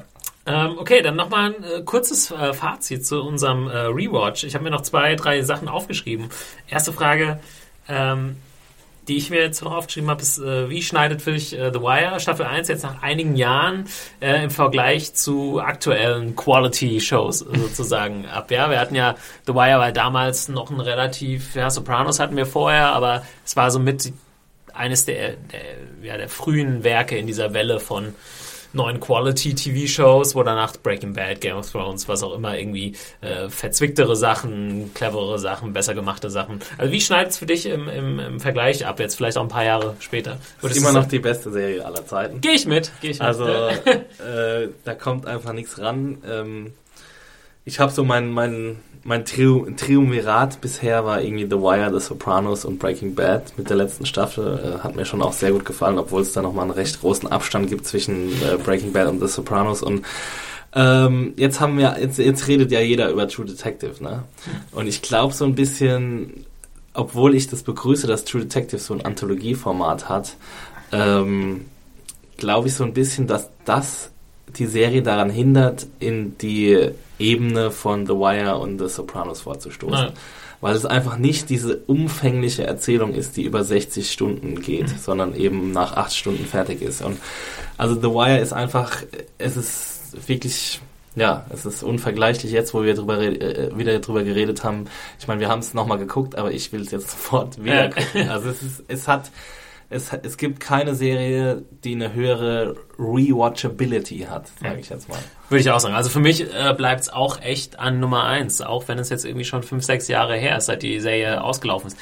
Klar, auf der einen Seite weiß ich, dass äh, mit der Serie, und das kann man vielleicht nach der ersten Staffel noch nicht so genau sehen, dass sie was Größeres da noch aufbaut, äh, diese sozioökonomische Struktur, die wir schon öfter angesprochen haben, aber auch die erste Staffel für sich gesehen. Also diese kleinen Geschichten, hm. die sind schon sehr gut auch zu Ende erzählt. Die Dialoge sind Wahnsinn. Ähm, die, die Serie ist auch witzig. Hm. Ähm, und allein, wenn es nur diese eine Staffel gäbe, könnte man sich die trotzdem fünf, sechs, sieben Mal angucken und immer was Neues finden. Und das Tolle ist ja auch, dass es ähm, dass es keine Aktualität verliert. Weil mhm. es ist ein Kommentar quasi zu den Institu Institutionen, die die Menschen sich geschaffen haben. Und diese Institutionen, die werden sich, also innerhalb dieses äh, westlich-industriellen, kapitalistischen Systems, das wir uns geschaffen haben, werden diese Institutionen sich einfach nicht ändern. Das ist ja auch ein bisschen so die Aussage, die die erste äh, Staffel von The Wire macht. Es wird sich nichts ändern. Der Drogenhandel geht weiter. Ja. Und, und die Institutionen äh, reproduzieren sich quasi selbst. Und ähm, ja, weil, weil The Wire einfach so eine allgemeingültige Aussage über, über menschliches Zusammenleben trifft, ähm, sagen ja auch viele, dass es irgendwie so die Literatur des 21. Jahrhunderts ja. ist. Das ist einfach, das ist, sind die neuen Romane oder ein Teil quasi. Es kann äh, erachtet werden als, als ein, als ein, ähm, ja, als ein als ein Meisterwerk der Kultur einfach. Es geht ja auch in die allgemeine Kultur ein. The Wire oder ja. The Sopranos gehören zu den äh, ja, höchst erachteten Kulturgütern. Ja. Definitiv. Also äh, keine Serie, keine andere Serie versucht, hat erstmal so einen hohen Anspruch. Ich sage auch nicht, dass jede Serie so einen Anspruch haben muss. Breaking Bad hat irgendwie einen komplett anderen Anspruch. Ja. Äh, versucht irgendwie nur in eine Figur hauptsächlich näher reinzugehen und irgendwie mhm. da auch sehr interessante Sachen zu erforschen und auch auf eine extrem unterhaltsame Weise. Ja. Aber was ich echt beeindruckend finde an The Wire ist, dass es ein sehr ernstes Thema ist und auch irgendwie sehr ähm, verzettelt und sehr schwierig zu verstehen und politisch und so weiter, aber trotzdem so einen krassen Unterhaltungswert ja. hat. Ich finde es so unglaublich unterhaltsam. Als ich jetzt auch geguckt habe, ich habe es teilweise auf meinem Tablet geschaut, es war wirklich so ein bisschen wie Lesen. Ja. Einfach sich so ins Bett legen und mit dem Tablet und dann draufschauen dann kannst du da locker auch mal zwei Stunden sitzen. Ja, selbst ja. wenn du die Folge schon tausendmal gesehen hast. Und ich kann mir jetzt nicht so einfach nochmal alle Breaking Bad Folgen angucken, ja. nur weil ich, weiß ich nicht. Also es ist eher, also für mich hat es wirklich eher was von Lesen als ähm, Ja. wirklich irgendwie eine Dann Serie wirklich, schon. Ja, literarisches Fernsehen, Ja. kann man so schon sagen. Bin gespannt, ob äh, da mal irgendwann, ich weiß nicht, ob irgendwann mal so weit kommt, dass David Simon für irgendeinen größeren Preis nochmal ins Gespräch kommt, so Literatur-Nobelpreis oder Es sowas. gibt ja durchaus Leute, die ihn dafür vorstellen. Ja, ähm, ja, es ist halt schon echt Wahnsinn. Also wenn ihr mal auf YouTube geht oder sonst was, habt ihr auch viele Philosophen, Uni-Vorträge über The Wire etc. Und äh, das kommt halt nicht von irgendwoher. Ja, da steckt halt auch extrem viel drin. Ähm, Kann auch noch eine äh, super Dokumentation empfehlen, äh, wenn ihr an dem Thema interessiert seid, wo in der David Simon auch sehr oft zu Wort kommt. Äh, The House I Live In heißt die. Ist, glaube ich, so von 2012. Ich habe sie neulich ähm, gesehen. Und äh, da geht's ganz viel, geht's hauptsächlich um diesen Drogenkrieg in den USA. Und äh, da David Simon da so ein bisschen Experte auch ist, kommt er da oft zu Wort und wo, woher das kommt und dass es halt überhaupt keinen Sinn macht. Und sehr, sehr viele Parallelen, äh, die man auch aus The Wire kennt, werden dann nochmal aufgezeigt an echten Leuten. Interviews mit Polizisten, Drogenabhängigen, Leuten, die im Knast sind, wegen echt totalem Quatsch im Prinzip. Also das Drogenbesitz ist ja in den USA halt auch eine extrem harte da gibt's ja diese, diese Aufteilung zwischen irgendwie äh, Cocaine und, und Crack Cocaine oder so. äh, Ja, ich meine, du kriegst ja schon für Mariana-Besitz irgendwie ja, mehrere das Jahre ist total Gefängnis. bizarr. Und du kriegst zwischen zwei verschiedenen Arten von Koks, ich weiß nicht genau, wie es ist, Powder Cocaine und Crack Cocaine oder so. Für Crack Cocaine kriegst du das Hundertfache an Strafe. Irgendwann wurde es mal auf das 20-fache runtergeschraubt, aber es ist trotzdem völliger Quatsch. Und dann reiche Leute, die sich quasi Powder Cocaine äh, leisten können, Kommen halt nicht in den Knast. ne? bekommen halt viel Monate weniger als. Crack. Das ist totaler Schwachsinn. Da sitzen halt Leute lebenslang im Knast, weil sie irgendwie eine gewisse, Ein paar Gramm oder ja, ein paar Gramm hatten, was noch nicht mal zum, zu, zum äh, Verkauf äh, gedacht war. Also es ist sehr, sehr hart und ähm, This America, man. ja, wenn man die äh, Dokumentation schaut und The Wire gesehen hat, und das ergänzt sich sehr, sehr gut auf jeden Fall.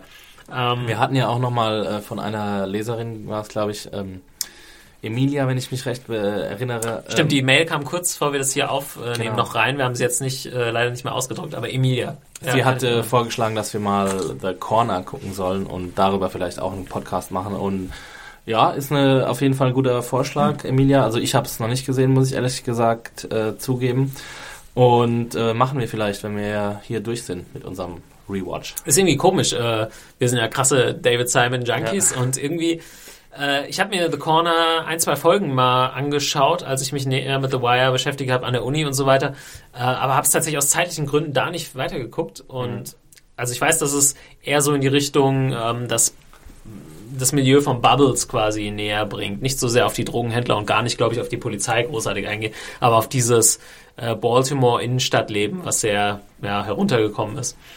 Ähm, ist auch ein bisschen anders von der Art her. Ich glaube, die Leute sprechen in die Kamera quasi, oder es ist, glaube ich, so ein bisschen halb dokumentarisch, dass sie so tun, als würden sie das selbst Das filmen. ist ja The Wire auch quasi, Ja. quasi Dokumentar. Genau, aber es ist halt wirklich so, dass die Figur irgendwie in, in die Kamera spricht, Okay. als würde ein Kumpel sie filmen oder Ah, so. okay. Ich bin mir aber jetzt auch nicht mal hundertprozentig sicher. Aber vielleicht schaffe ich es bis zum. Ja, ich hätte auch Bock, es echt mal nachzuholen. Ich habe es auch noch nicht äh, komplett zu Ende gesehen. Weihnachten 2014. Ja. äh, The Corner ist aber ansonsten, ich glaube, ich, äh, wie gesagt, auch von David Simon. Ich weiß nicht, ob es Ja. auch von Ed Burns ist, Das weiß ich. mit ihm zusammen, aber es war so ein bisschen so ein Vorläufer. Ich glaube, es ist von beiden zusammen. Es war ihr erstes Projekt. Es ist eine Miniserie, ich glaube sechs Folgen, ähm, die Hm. äh, auch in, ja, im gleichen Milieu sozusagen spielt. Hm. Ähm, okay, äh, eine Frage noch. Ähm, ich bin noch aufgeschrieben, hast du etwas Neues entdeckt oder gibt es immer noch äh, Dinge, die dir unklar sind? Ähm, Ähm, also unklar weiß ich jetzt nicht, weil ich, Ich denke, nach jedem Rewatch denke ich mir, ähm, ja, jetzt, jetzt weiß ich aber wirklich alles. Ja. So. Und jetzt bei diesem Mal ist mir wieder, sind mir wieder diverse Verbindungen aufgefallen. Also wirklich, wo es, wo es dann wirklich drum ging, dass irgendwelche Charaktere, die sie vielleicht zweimal vorkamen oder sowas, oder auch ähm, diejenigen, die ermordet wurden und deren Mord wir nicht gesehen haben, zum Beispiel, dass die auch immer wieder mit reinspielen. Und dass deren Mhm. Zum Beispiel, äh, interessant, das hatte ich auch vorher nicht so mitbekommen, der zweite Partner von Omar wird recht schnell auch nach diesem Überfall umgelegt. Das wird nie gezeigt, aber ähm, damit, also so, Kima ja, und stimmt, McNulty konfrontieren dann Omar und Brandon und dann sagen sie ja, hier, euer Kumpel Dings, der ist ja schon aus dem Weg geräumt worden und Omar sagt dann so, ja, der Typ ist eh ein Depp, der hatte zu viele Feinde. Sie wissen aber nicht genau, ob es, also auch sehr, sehr subtil, da muss man erstmal mitkommen, sich den Namen von diesem Typ merken, der kommt vielleicht in zwei Szenen vor. Ja, aber da sieht man halt, dass, merken, dass, dass Avon da total hinterher war, um diese Jungs da kalt zu machen. Ähm, eine Sache, die ich mich noch gefragt habe. Ähm, D'Angelo prahlt ja mit diesem Mord an der an dieser Frau.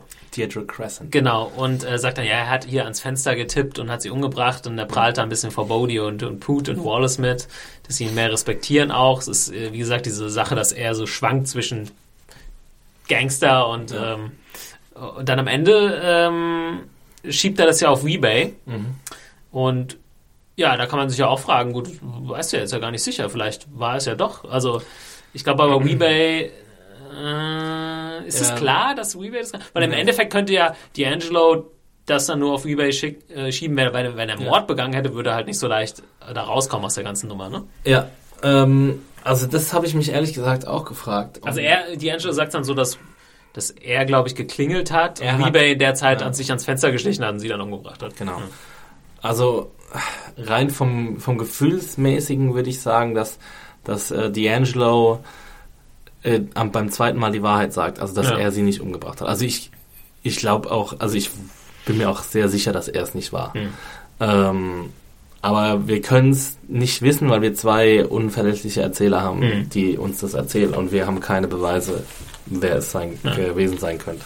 Ich finde es auch krass bei, bei D'Angelo, äh, man ist ja schon ziemlich krass auf, auf seiner Seite als Zuschauer, aber dadurch, dass man auch nicht gezeigt bekommt, was am Anfang passiert, ne, dass er nämlich auch einen Mord äh, begeht, den Ja. hat er ja offensichtlich begangen, wo Ja. er nur gerade so rausgehauen wird von seinen Kumpels, äh, von, von Avon, ähm, ja, dass er auch ein Mörder ist, ne? Also Es geht schon so ein bisschen unter in Ja. der ganzen Geschichte. Das darf man auch nicht vergessen dann irgendwie. Ne? ja. Am Ende hat man so ein Mitleid mit ihm und er war ja immer gut zu Wallace und Ja. eigentlich wollte er niemandem was Böses, aber ja, Ja, wie du so schön gesagt hast am Anfang, es gibt kein Schwarz und Weiß. Ja. Also es gibt einfach, Leute jeder wie, Charakter wie hat seine... Kima oder so, die man echt mögen will, äh, prügeln dann irgendwie auf, auf Leute an. Und es gibt ja die ja, Polizeigewalt äh, sozusagen, ähm, wo man auch so denkt, scheiße, also das ist, die kann ich dir jetzt weiter so anfeuern. Aber ja, das Ja. ist das Schöne an der Sache.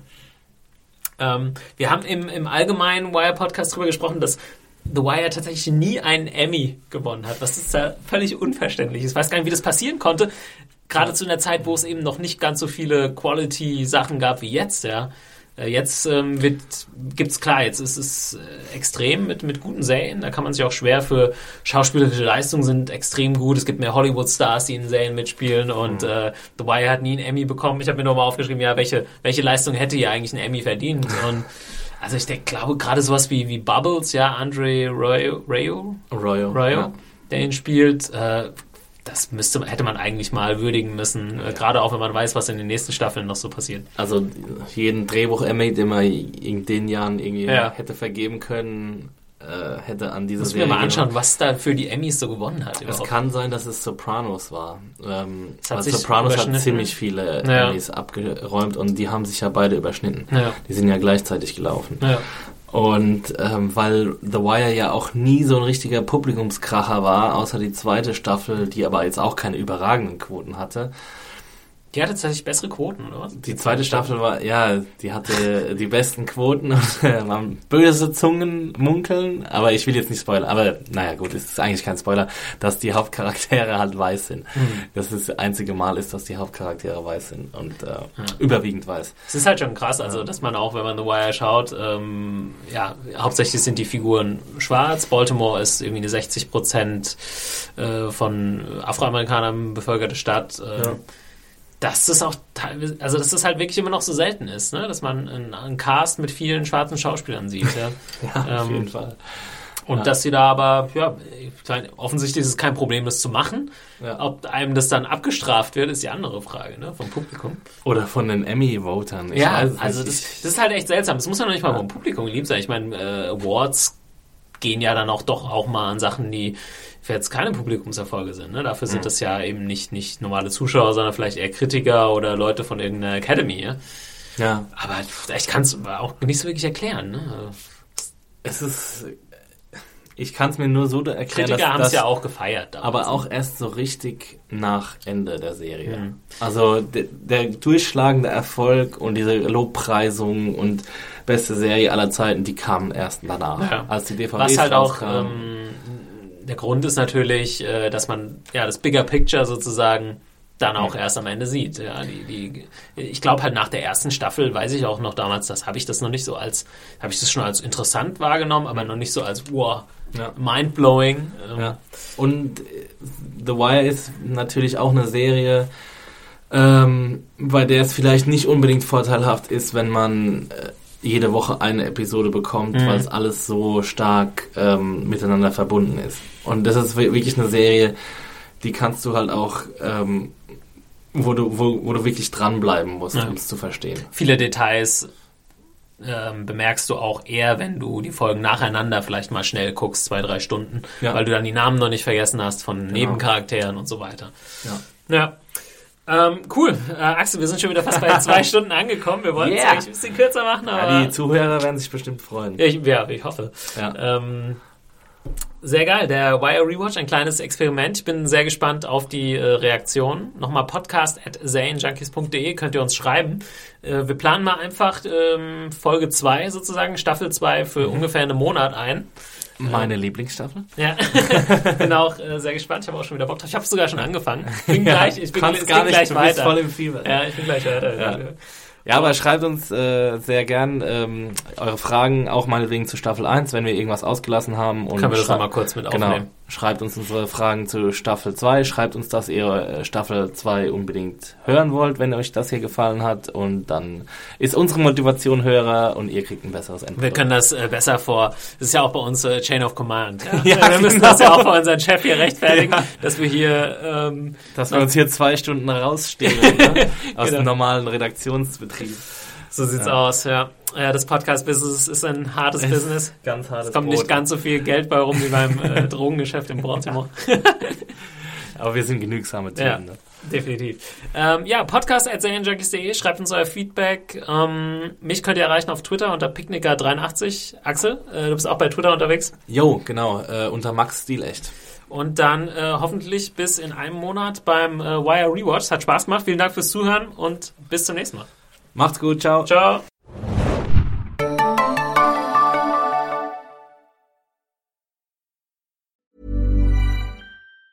Hey, it's Danny Pellegrino from Everything Iconic.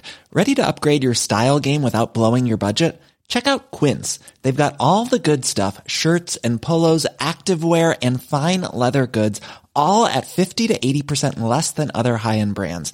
And the best part? They're all about safe, ethical and responsible manufacturing.